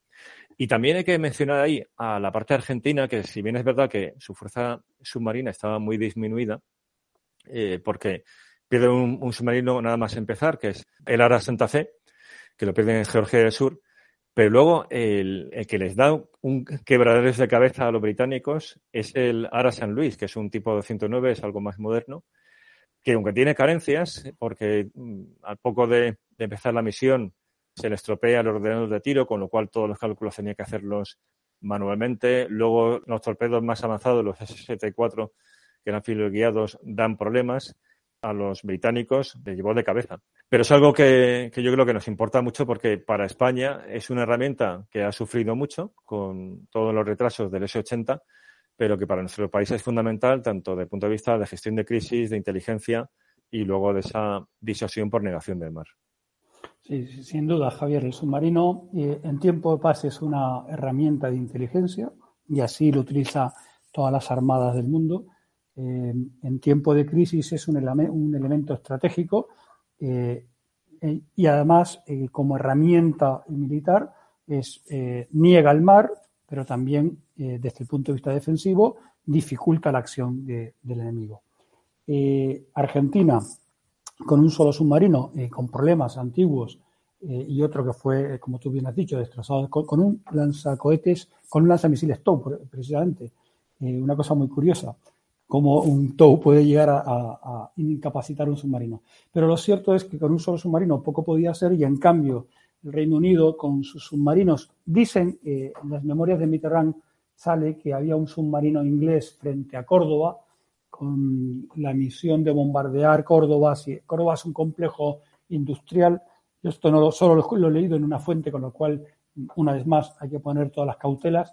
Pero bueno, que tenían un submarino preposicionado para si aquello se iba eh, por unos derroteros que no eran los planeados, bombardear una ciudad eh, en continente americano, pero simplemente la capacidad de disuasión que tuvo eh, la presencia del arma submarina inglesa y que provocó que toda la flota argentina se amarrara en puerto, es lo que demuestra el elemento catalizador del arma submarina. Y esto hay que tener en cuenta, que es, ya si miramos desde una óptica nacional, quien tenga submarinos nos puede provocar esto si no tenemos las adecuadas medidas antisubmarinas, pero además hay que tener en cuenta que la mejor defensa contra un submarino es otro submarino. Y esto es un elemento que no debe olvidarse fácilmente. Pasando a otro tema, y este es otro de los grandes temas, es la importancia de la logística, que en este caso más que importancia es el papel fundamental de la logística. Hay una frase del teniente general británico Michael Jackson que, que unos posts que ha escrito Javier Ruiz Arevalo, que es con el del Ejército de Tierra, amigo del Madoc, que también tiene un episodio de nuestro podcast sobre Afganistán. Eh, bueno, pues ha escrito hace poco sobre la cuestión de la logística en la guerra de Ucrania, o sea, esa deficiente logística de, los rusos.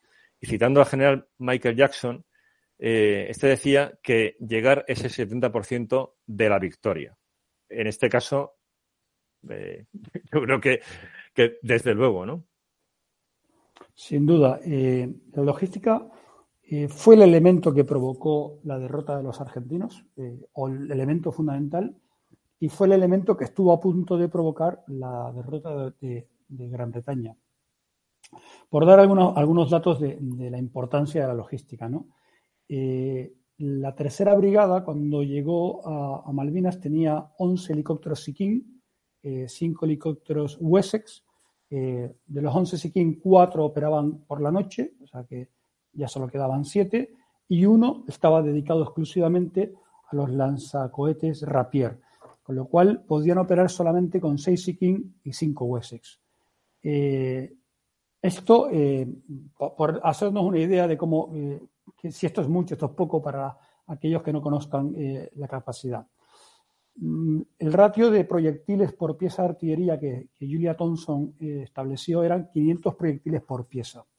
Esto hacía un total de 15.000 disparos en toda la artillería para poder eh, iniciar con, con, solvencia un ataque. Bueno, pues esos 15.000 disparos provocaban el empleo de 312 vuelos de Sikkim ni más ni menos. Ahora, si vamos a hacer la cuenta y vemos que solo quedaban 6 Sikin operando de día, 312 vuelos, bueno, ese es el problema logístico. Un problema logístico que provocó, además con el hundimiento de los buques del Conqueror, sobre todo, provocó la falta de medios aéreos, provocó la, falta de vehículos. Ellos no habían llevado vehículos, los únicos que habían llevado eran estos, unos vehículos de cadenas que provocaban muy poca presión sobre el terreno, pero que fueron empleados sobre todo eh, para montar el puesto mando táctico. Con lo cual, eh, la mm, gestión logística fue muy importante. Eh, además, hubo aciertos de la, aviación argentina en la cabeza de playa que mermó muchísimo las capacidades. Llegó un momento donde Julia Thompson, en un mensaje que manda a, su superior, que le está ordenando una operación, le dice, no, no se tome textualmente, pero le dice él solo va a tener un helicóptero en Opcom, perdón, un WESEP y un Sikin en Opcom, que es un apoyo muy inadecuado para eh, todo lo que tiene que hacer y que por lo, por, lo tanto, y aquí sí que utilizo la frase textual, no shells, no attack. Esto es muy británico, hay que, hay que tener las ideas muy claras para hacer esto, ¿no? Pero es verdad que él dice, no tengo el apoyo logístico necesario, no voy a atacar. esto creó mucha fricción eh, eh, entre el mando operacional y el mando táctico, ¿no? Pero es verdad que, esto eh, eh, hay que tenerlo claro, pero fueron las consecuencias. Bueno, y tuvieron, eh, sí, sí, no, dime, dime, perdona. No, y, entre, y luego están las incidencias, ¿no? Que, que, a lo mejor vas a comentar. Es el parapalo de la pérdida del Atlantic Conveyor, que llevaba todos los Chinook, se salva uno de ellos, el famoso Bravo November, que luego va a tener ese protagonismo durante el resto de, las operaciones terrestres, incluso embarcando a 80 personas, una auténtica pasada, pero que eh, se ve la fragilidad de, la situación. Es decir, que un, un, impacto como aquel eh, tuvo unas consecuencias enormes luego sobre el ritmo de las operaciones, porque esos Chinook habrían sido claves para acelerar la maniobra británica. Hubieran sido claves y además eh, el Atlantic Conveyor fue yo creo que el mayor varapalo de, toda la operación, pero también es cierto que la quinta brigada cuando llega también pierde elementos logísticos en su operación, con lo cual al final, eh, como decíamos hace unos minutos, bueno, pues si la operación inglesa llega, eh, si la resistencia eh, argentina llega a durar 15 días más, si lo hubieran hecho un poco más organizado, no, pues hay serias dudas de que los británicos hubieran podido materializar la, la derrota a los argentinos. Ya que al final y yo creo que gana la, guerra de las Malvinas el que menos errores cometió. Pero es cierto que los ingleses tuvieron eh, serios problemas. Porque fíjate si los helicópteros eran importantes, que claro, eh, hay que conocer eh, las condiciones del terreno. Esto volvemos una vez más a, la frase de grandes manos en mapas pequeños y se creen que el terreno de las Malvinas es un terreno muy complicado. El ratio de avance por la noche era de un kilómetro por hora, con cargas de hasta 55 kilos, porque claro, como se no había helicópteros ni había vehículos, todos los proyectiles de los que hemos hablado, pues los de mortero los llevaban los, soldados a sus espaldas. Entonces, un kilómetro por hora eh, es un ratio muy pequeño, pero hay casos de evacuaciones que para hacer cuatro kilómetros necesitaron siete horas, y eso era mm, debido a la dificultad del terreno. Eh, por ejemplo, eh, hablaba antes cuando decía el, despliegue de los helicópteros, que las baterías de Rapier que se pusieron eh, para defender a los buques que estaban anclados y que estaban desembarcando material, necesitaban un helicóptero asignado permanentemente, porque los Rapier no se podían quedar en ningún caso sin combustible para sus generadores, porque era la defensaria del sitio. Fíjate que si la logística es importante, aquí ahora voy a hablar un poco de, mi ámbito, ¿no? La secuencia de una operación anfibia, eh, a grandes rasgos, sin entrar en detalles, eh, es muy sencilla, ¿no? Primero es identificar la misión, los cometidos, luego recopilar inteligencia, algo en lo que hablaremos posteriormente cuando hablemos de las operaciones especiales. El tercer paso sería planear, pero el cuarto paso, que es importantísimo, es cargar los buques de acuerdo al posible plan de desembarco. Es un problema logístico en el fondo. Bueno, pues si tú cargas dos buques y los buques no llegan, los hunden o no tienes cómo desembarcarlos, el colapso del desembarco puede llegar a ser absoluto. Y esto es un elemento que, bueno, eh, en el fondo eh, hay una característica del planeamiento inglés que fue iniciativa y agresividad, eh, que les salva y solventan todos estos problemas logísticos. De hecho, hay una orden del mando operacional en el que dice, para, vaya usted más rápido y no vaya sin mochilas. Y eh, los eh, jefes de los comandos, los comandos serían el equivalente al batallón en los Royal Marines, los jefes de los comandos deciden llevarse las mochilas porque no se fían de que les vayan a proporcionar la logística. Hubo unidades que estuvieron 24 horas sin aprovisionamiento logístico, no comían, eh, bueno, pues esta es la situación. Pero si me voy al lado argentino, en el lado argentino todo era mucho peor. El planeamiento logístico fue desastroso. De hecho, no había planeamientos logísticos.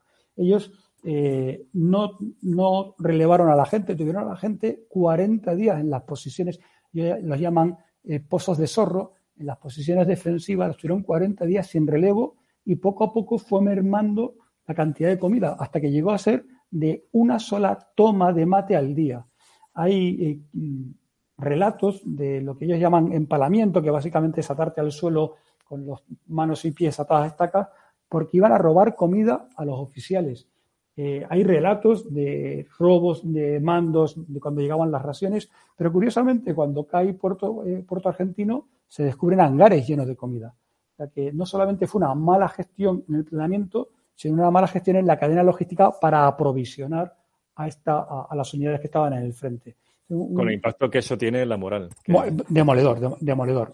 Porque hay que, eh, además hay que recordar que, en condiciones normales habría sido difícil, pero es que en las Malvinas el tiempo era miserable. Era miserable. Eh, eh, hay, un, hecho, que es una operación de una unidad de reconocimiento inglesa frente a una unidad de operaciones especiales argentinas, el, meteo es malísimo, unas condiciones tan malas que casi no pueden realizarla porque los helicópteros no pueden volar y al final es el incidente de la casa Top Malo, al final eh, cogen a los argentinos porque eran tan malas y tenían tan mal equipo, a pesar de luchar con todo el corazón, tenían tan mal equipo que si no hubieran dormido dentro de la casa, eh, pues hubieran perecido por las condiciones climatológicas.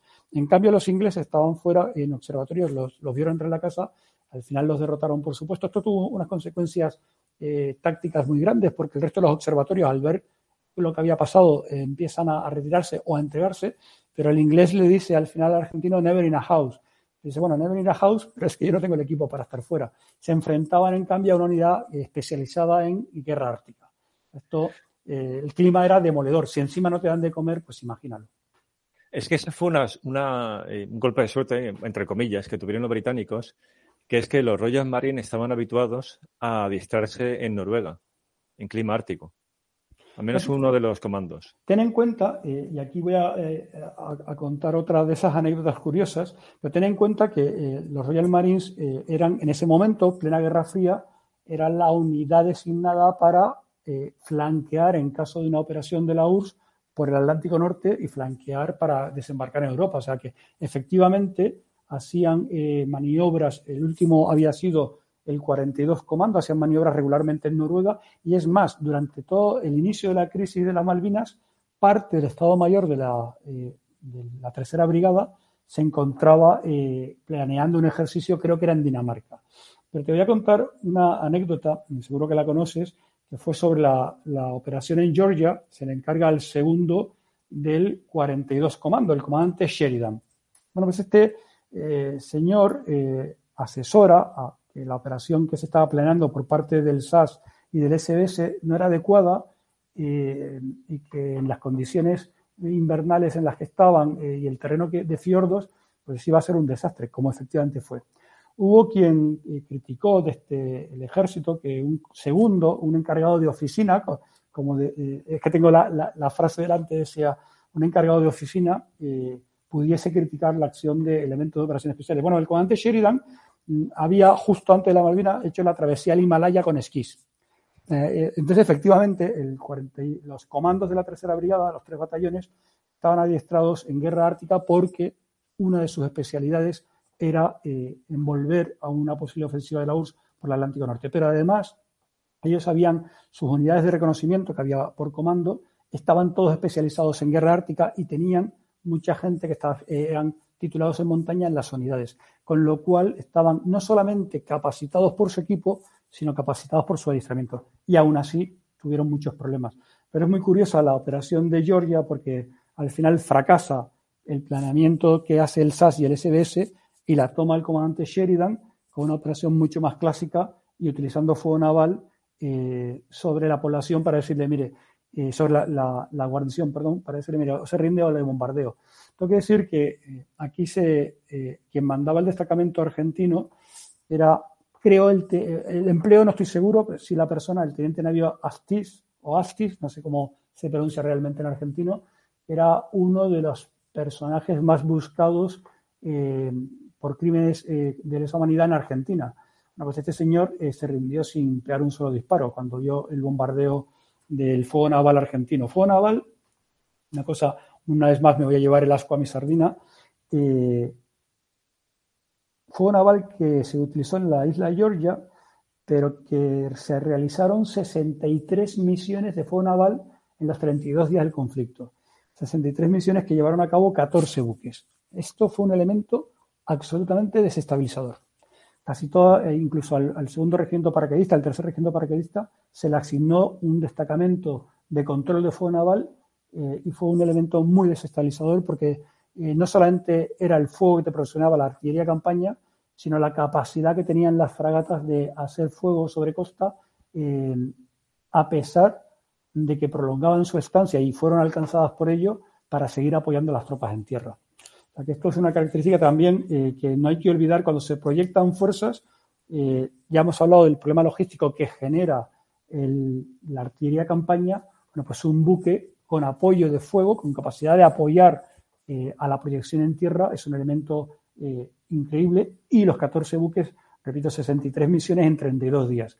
Es un ratio bastante elevado. Hmm. Esta cuestión, o sea, esa, esa operación que comentas de Georgia del Sur es también muy interesante porque pudo ser un fiasco político de enorme magnitud. La suerte es que no tuvieron bajas, o sea, no tuvieron muertos, porque los SAS eh, se, o despegan en un glaciar con un tiempo terrible, se lo habían aconsejado, como, como comentas, y bueno, pues se estrellan dos helicópteros. Lo que pasa es que al final, bueno, pues gracias a Dios no tienen muertos y, por lo tanto pues no trasciende, ¿no? Desde el punto de vista político. Pero es que habría sido la primera acción militar de Reino Unido. Claro, si estuviera sido, si hubiera salido a la luz como hemos tenido bajas y además no hemos conseguido nada, pues podría haber tenido un cierto peso, ¿no? En, el desarrollo de, las, de, los acontecimientos. Sin duda, Javier, pero sabes, hay incluso declaraciones de parte del general Thompson entre ellos, pero también parte de su, de su staff, eh, que dicen que el éxito de la operación de la, Georgia también tuvo un efecto negativo, porque creó una especie de sentimiento de que los argentinos iban a ser todos como fue el destacamento que había en la Georgia. Y esto, eh, en las primeras operaciones ya se dieron cuenta de que no, de que los argentinos no todos iban a salir corriendo y hablamos una vez más de que no todos, eh, en Argentina lo, llaman los pibes de la guerra, los niños, no, todos eran, o, o si eran pibes, adolescentes, pero este, luego eran eh, lucharon con auténtico heroísmo y no todos tuvieron el comportamiento, mm, pues, voy a decir, mm, poco valeroso que tuvo el teniente Navío Astiz en, la Georgia del Sur. Sí, bueno, prueba de ello es que luego en los combates que se dan, ya en la campaña terrestre, eh, se recurre muchas veces a, la bayoneta. O sea, que, estamos ya hablando casi de combates cuerpo a cuerpo, lo cual quiere decir que realmente los argentinos defendían las posiciones defendían, volvían, eh, ahí, y además mantuvieron el orden. No todo fue el caos, luego hablaremos de qué unidades fueron buenas. Pero sí que quiero hacer, eh, fíjate que hemos hablado de lo que le podía haber pasado políticamente al Reino Unido si esa primera operación sobre la Georgia hubiera sido, eh, hubiera tenido muchas más víctimas, hubiera tenido víctimas. Pero fíjate que tan pronto como el 19 de mayo, el SAS perdió una parte importante de su contingente en una transferencia desde el Hermes al Intrepid. Eso mm, que luego afectó a la capacidad de operaciones especiales, de reconocimiento, de acción directa, pero eso eh, durante el conflicto no se supo.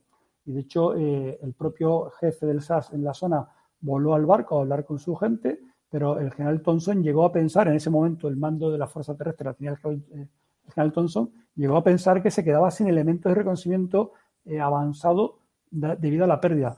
El número no lo tengo mm, claro porque el número de, que habla de 19 muertes, pero bueno, ahí tendríamos que tener en cuenta que irían los pilotos, irían los asistentes.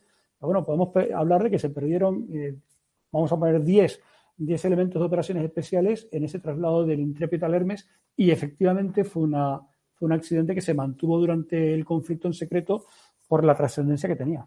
Eso para los de SAS fue un, duro, fue un golpe duro.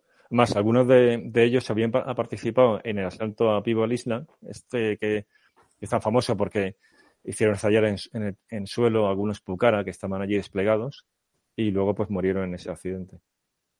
Pues si quieres pasamos ya a la cuestión de las operaciones especiales, otra lección para el presente, o sea, la importancia de esa fuerza de operaciones, que en estos últimos años, en la época así de, de lucha contra el terrorismo, ha, bueno, ha sido motivo ¿no? de, de, objeto de interés tanto en el cine como en la literatura y demás, en acciones directas, ¿no? que es pues quizá la más visual, la más reconocible.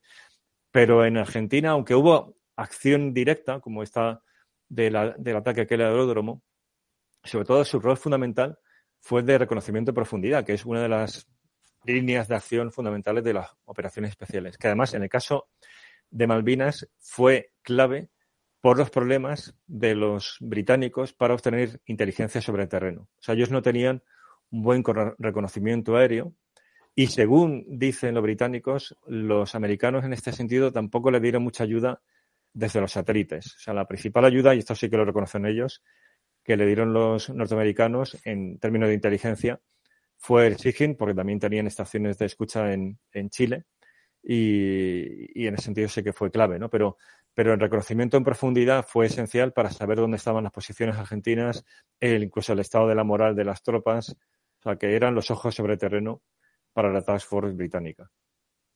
Sí, efectivamente, para quien no conozca las tres misiones de operaciones especiales, los tres tipos de misiones de operaciones especiales que hay, como tú bien has dicho, es una es la acción directa, que es efectivamente lo que está más de moda, lo más eh, eh, exportable al cine. Luego está el reconocimiento especial y una última que es la asistencia militar, en las Malvinas no hubo.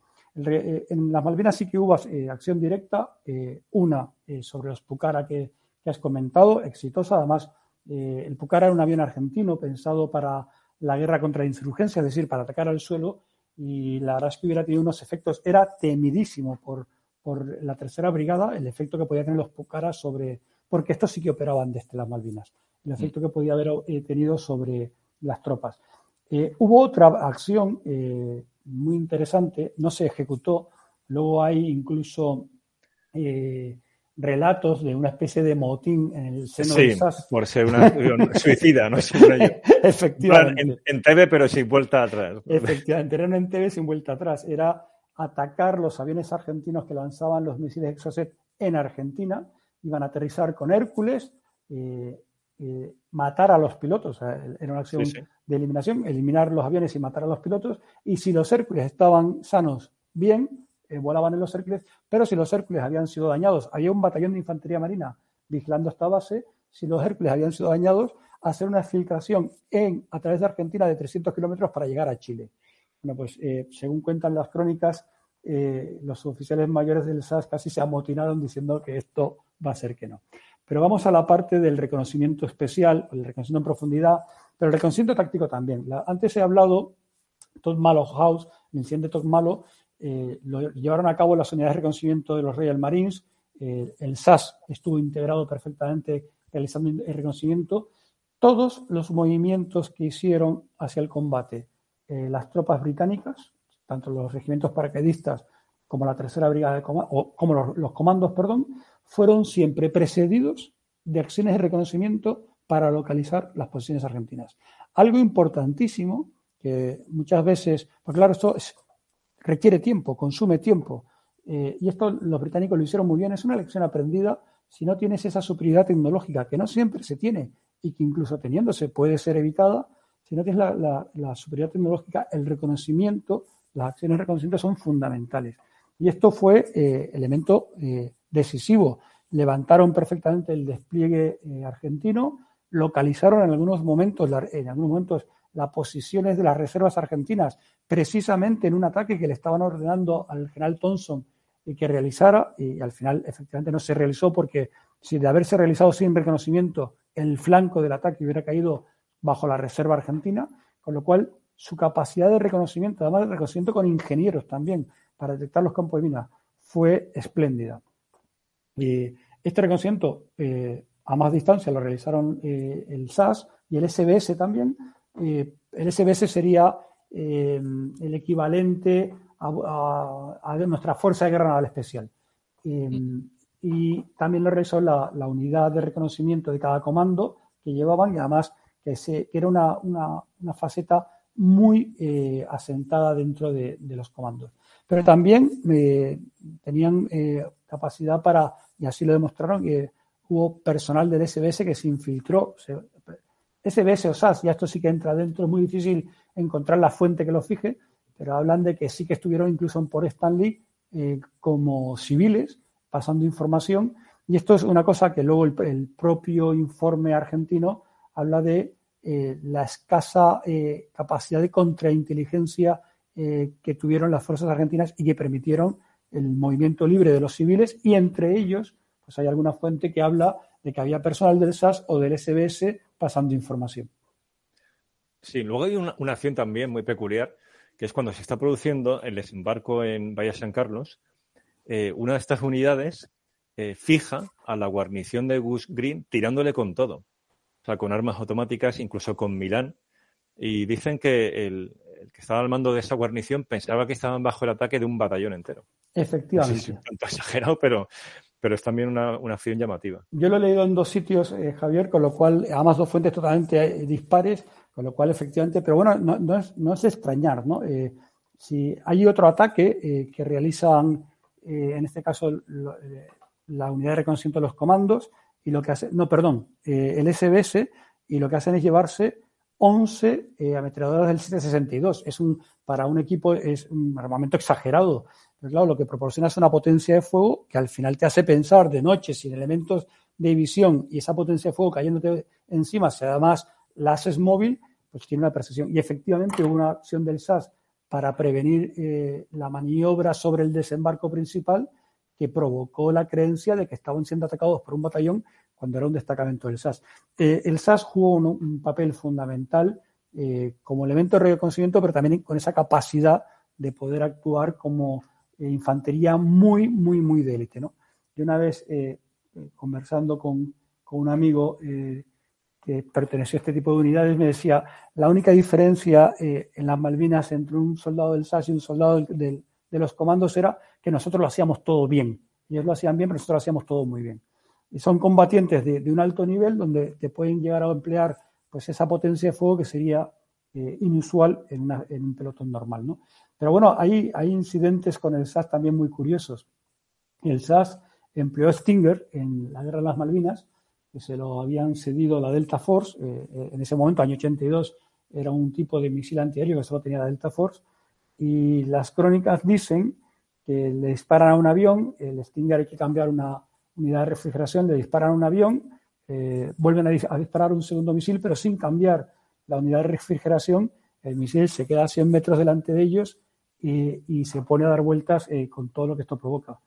Bueno, eh, el nerviosismo, la situación, también tuvieron enfrentamientos con las, las compañías de comando 601 y 602, al final, bueno, eh, son unidades muy profesionales, pero que también tuvieron problemas y tuvieron bajas, porque del otro lado estaba la compañía de comando 601 y 602, mandadas por el comandante Rico, eh, eh, bueno, y eran unidades de un alto profesionalismo, empleadas incorrectamente, eso sí que es verdad, llegaron a derribar incluso un avión Harrier, tuvieron serios enfrentamientos provocando bastantes bajas, pero es verdad que no fueron empleados de una forma eh, coordinada, fue un poco una, actuación bastante desincronizada con el eh, ambiente general de, la fuerza. En, el despliegue inicial, por otra parte, eh, tengo que decirte que las fuerzas que participaron en el desembarco, el día estoy hablando del 1 de abril, pues entre ellos había comandos anfibios y una cosa que los argentinos son del ejército de tierra llaman sección de tiradores, que vendrían a ser el equivalente a estas unidades de reconocimiento de los comandos. Pero ya en, la fase inicial participaron comandos anfibios junto al Batallón de Infantería Marina número 2 para la toma de las islas. O sea que sí que hubo actuación de operaciones especiales por los dos lados, aunque quizás las más mediáticas, las más importantes sean las argentinas con esa operación eh, tipo Entebbe y con, desde luego con la destrucción de los Pucara en tierra. Pues si te parece, vamos ya hacia la parte final. Entonces, una última eh, lección que podríamos extraer. Esta es un tanto cajón desastre porque aquí hay un montón de cosas que podemos comentar. De, o sea, que podemos extraer de este conflicto. Eh, podríamos llamarla de la siguiente forma. Sería la importancia de ciertos multiplicadores de fuerza, de también determinados intangibles, y luego también de, los problemas que puede generar el poner demasiadas expectativas en ciertas tecnologías. También hay que, hay que recordar que cuando hablamos de tecnologías, aunque esta guerra nos parezca cercana tecnológicamente, pues porque tenemos misiles antibuque, antiaéreos, un montón de tecnologías que ahora mismo son, son normales. Claro, si lo vemos en perspectiva, de esta guerra hace 40 años, pero cuando se produce, eh, habían pasado 37 años desde el fin de la Segunda Guerra Mundial. O sea que la tecnología estaba ahí, estaba avanzada, pero, pero que ahora mismo lo que tenemos está mucho más eh, adelantado. ¿no? Entonces, cosas que de entrada destacaría, y un poco para, para ver qué, nos puedes contar, es eh, cuanto a los multiplicadores de fuerza, algo que echan mucho de menos los británicos es la alerta temprana. O sea, que les faltan AWACS o incluso Seeking con esa capacidad de alerta temprana, como por ejemplo, eh, sí que tuvo la Armada Española. Yo no sé si en aquel momento ellos no lo, no lo tenían o qué, o qué es lo que ocurrió para que no lo tuviesen desplegado, pero tenían grandes problemas para ver venir a los aviones argentinos, lo cual les obliga a desplegar a los tres destructores tipo 42, que eran los que tenían los SIDART, los más avanzados desde el punto de vista antiaéreo, pero claro, también hacían vulnerables a, de esta forma a esos buques y así es como pierden el, el. Entonces, es una carencia. Luego, en el lado argentino, un multiplicador de fuerza que, ahí tienen débil es la cuestión de las radios tácticas. solamente los jefes de batallón y jefes de compañía tenían, tenían radio, cuando lo normal es que esto mm, pues estuviera a nivel de pelotón. O sea, que el jefe de sección tuviera, naturalmente, y luego también el, el de eh, los jefes de, de pelotón. Lo cual supone, pues, al final un déficit en el mando y control táctico. También los argentinos tienen un problema de, observadores avanzados de artillería, que solamente tienen uno por grupo. Y luego algo muy llamativo, y esto es una carencia en los dos mm, bandos, es la falta de identificadores de IFF, o sea, de amigo enemigo, porque y lo cual da lugar a varios incidentes de fuego amigo, tanto de los argentinos como de los propios británicos, que por ejemplo derriban un Gazelle, los británicos, matando a toda la tripulación propia. Eso es el, 2 de junio. Los, argentinos tienen varios, porque como antes decía, derriban un Miras 3 que viene tocado por los Harry en Puerto Argentino y también derriban un A4 en, en Puerto Darby. Y luego, en cuanto a, las, la cuestión de las tecnologías, aquí está el, la eficacia de los misiles. Hay deficiencia de los misiles antiaéreos británicos, por un lado, porque algunos de ellos no estaban preparados para ese tipo de guerra. Es el caso de los SIDART.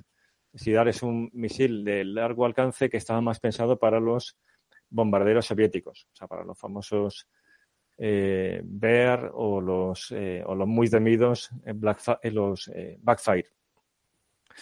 Pero mm, para este tipo de guerra el misil protagonista es el Sea-Wolf y luego el SICAT podría haber sido eh, o sea, habría jugado un rol, pero su papel fue más bien mediocre, o sea, solamente consigue seis derribos de los 90 disparados. Se podría decir que, bueno, que al final la función del fuego antiaéreo es sobre todo proteger a la flota, o sea, no tanto conseguir derribos como eh, evitar una acción eficaz por parte del adversario. Ahí es verdad que, que los eh, pilotos argentinos, siendo heroicos, lo tenían muy difícil para esos bombardeos en Bahía San Carlos, porque llegaban a ras de, a ras de mar. Eh, por eso, en buena medida, también atacan los, a los buques de escolta, porque atacan lo primero que se encuentra, que es algo que se critica, ¿no? El concentrarse en los buques de escolta y no tanto en buques de transporte, que como antes veíamos eran claves para el esfuerzo logístico, pero es que eh, atacan, yo me imagino, a lo primero que se, que se encuentra enfrente, ¿no?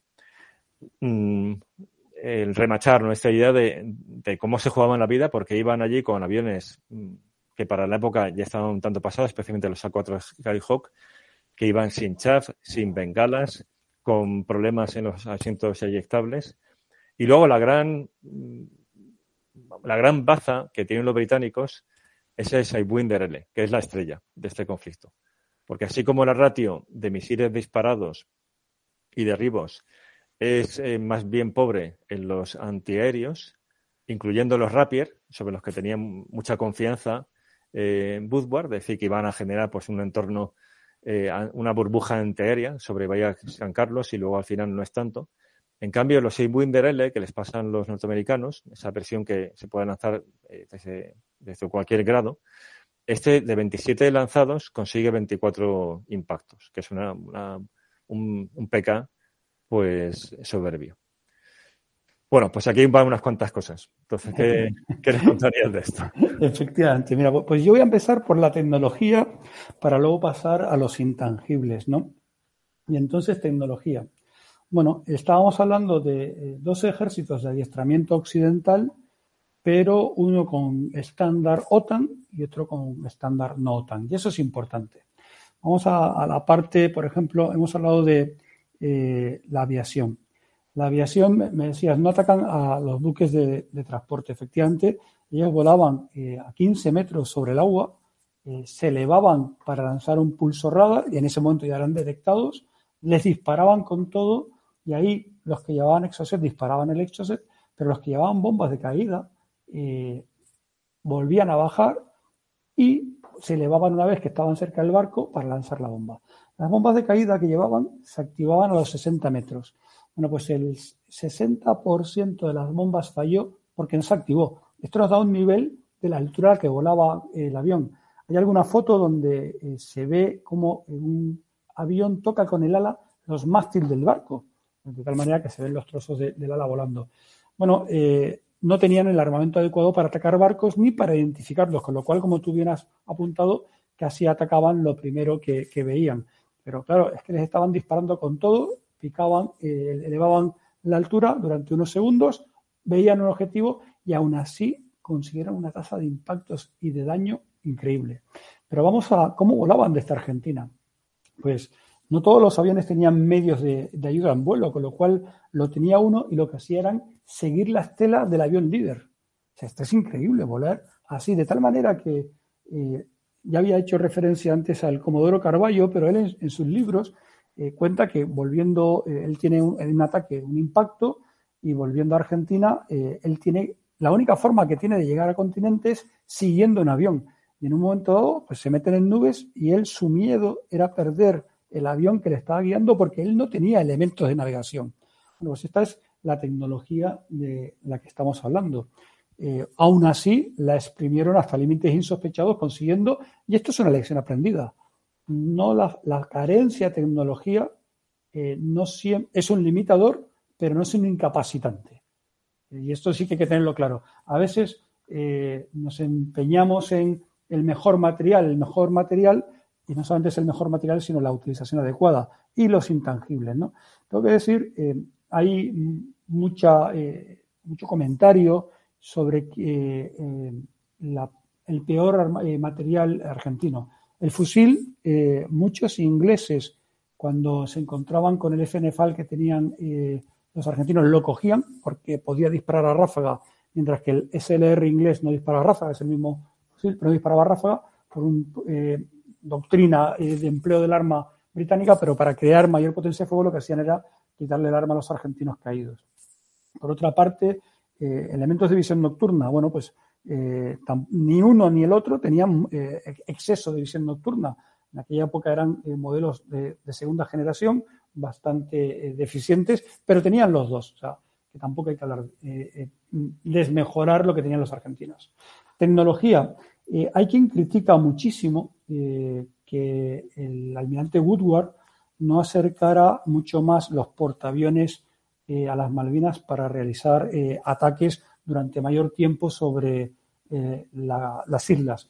Mark Haskin, en su libro, tú lo has citado antes, dijo que la única persona que podría haber perdido la guerra en una tarde hubiera sido el almirante Woodward si hubiera acercado los portaaviones a la costa.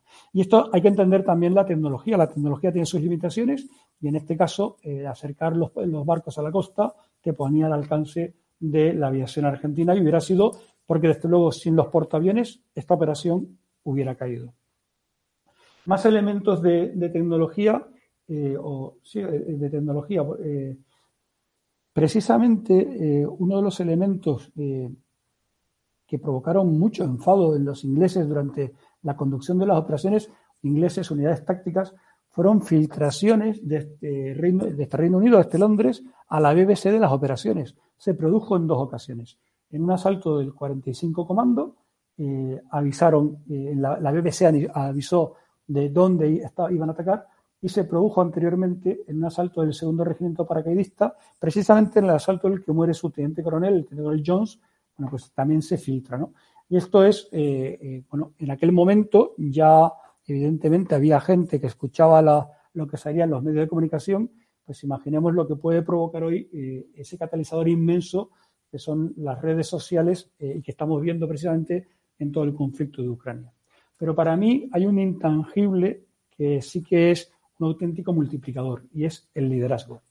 Eh, se critica muchísimo, muchísimo a las unidades argentinas de falta de profesionalidad, de que eran, estaban escasamente adiestrados. Y es verdad que una de, ellos lo llaman clase, eh, uno de los, de, había dos tipos de soldados de reemplazo, los del año 62 eh, y los del año 63. Los del año 63 eh, no se habían adiestrado y se los llevaron.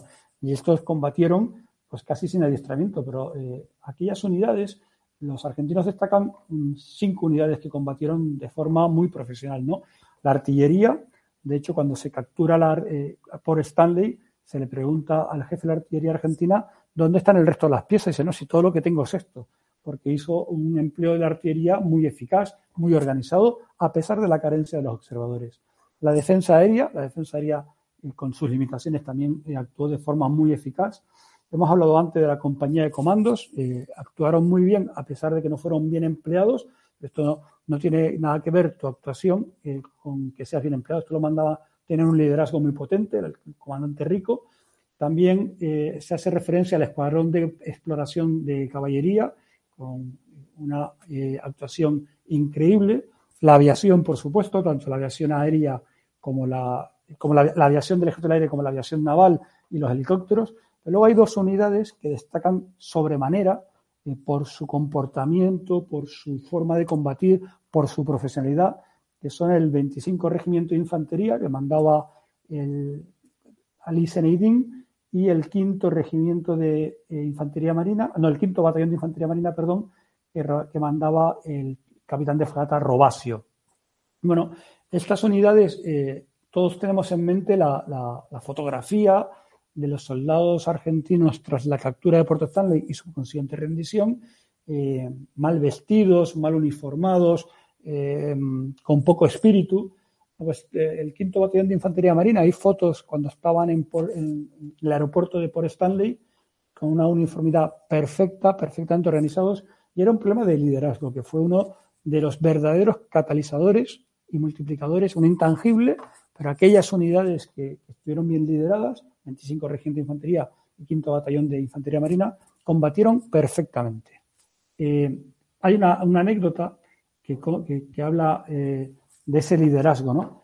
Cuando el quinto batallón de infantería marina se está retirando ya porque se va a rendir por Stanley, eh, los soldados, las entrevistas que se le hacen a los soldados del batallón hablan de cómo su capitán de fragata, porque ellos mantienen el empleo naval, eh, a diferencia de nosotros aquí en España, cómo su capitán de fragata, Robasio, está cubriendo la retirada de sus soldados. Y cuando se retiran a la carretera, esto es una imagen que luego está muy fotografiada, bueno, pues aquello es un barullo, están sometidos a, una retirada bajo presión y Robasio no se le ocurre otra cosa que ordenar que desfilen y entran en Puerto Stanley, a pesar de ser retirado, desfilando. esta unidad mantuvo su espíritu de combate hasta el final, luego eh, los argentinos los separaron, ellos pensaron que los iban a fusilar porque habían combatido hasta el final y al revés, los separaron porque les tenían respeto. ¿no? O sea que eh, de todos los multiplicadores, la tecnología efectivamente es un multiplicador, pero no un incapacitante, lo que sí es un incapacitante es la falta de liderazgo. Falta de liderazgo que se le achaca al resto, al general Joffre se le achaca un liderazgo bastante excluyente que eh, provocaba la falta de eh, acción y de iniciativa de parte de subordinados. También se le achaca liderar desde el puesto de mando sin conocer el terreno, un desconocimiento absoluto del terreno y de la situación. Eh, y se le achaca a muchos mandos argentinos, argentinos un exceso de precauciones, entre ellos a los generales de la Junta. Entonces, para mí, el, multiplicador fundamental eh, es el liderazgo. El liderazgo que, por otra parte, en la parte británica, hablaba antes de que su planeamiento, si algo mostró, fue iniciativa y agresividad, ¿no?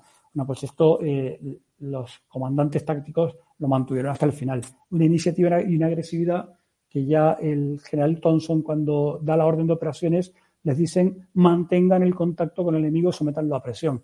Es una forma de ver el, combate totalmente diferente y por eso hablábamos antes de un ejército, de dos ejércitos de estándares eh, eh, occidentales, pero uno con una capacidad material, adiestramiento OTAN, y otro con, eh, un nivel bueno, pero enfocado a una guerra subversiva contra los montoneros en aquel momento. Y bueno, no, no estábamos en el mismo nivel y solamente aquellas unidades que tuvieron un gran liderazgo combatieron efectivamente.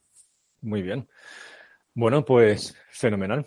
La verdad es que le has dado un repaso interesantísimo a, este conflicto y a las lecciones que podemos extraer de él, que era el objetivo, ¿no? Yo, yo creo que el objetivo hay conseguido sobradamente. O sea, no quedarnos únicamente en describir, ¿no? Una vez más las operaciones, por interesante que sea esta guerra, sino ver qué nos aporta para el presente, o sea, para la propia planificación de la defensa, el diseño de las operaciones militares, el desarrollo de capacidades.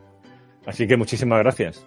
Samuel, un placer tenerte por aquí y, sé porque tenemos un tema ahí que no vamos a descubrir para que sea sorpresa cuando llegue el momento. Un placer tenerte hoy y tenerte siguen en próximas ocasiones. Un placer haber compartido contigo eh, esta charla sobre las Malvinas. Se quedan muchísimas cosas en el tintero porque es verdad que es un conflicto muy interesante con muchísimas cosas. Pero bueno, no conviene alargarlo más. Y es verdad que tenemos un tema pendiente y creo que va siendo el momento de abordarlo porque es de, es de interés ahora mismo. Ahora mismo hay mucha reflexión sobre ese tema que tenemos pendiente. Pues mira, vas pronto que tarde. Muy bien, pues un abrazo, Samuel. Igualmente, Javier.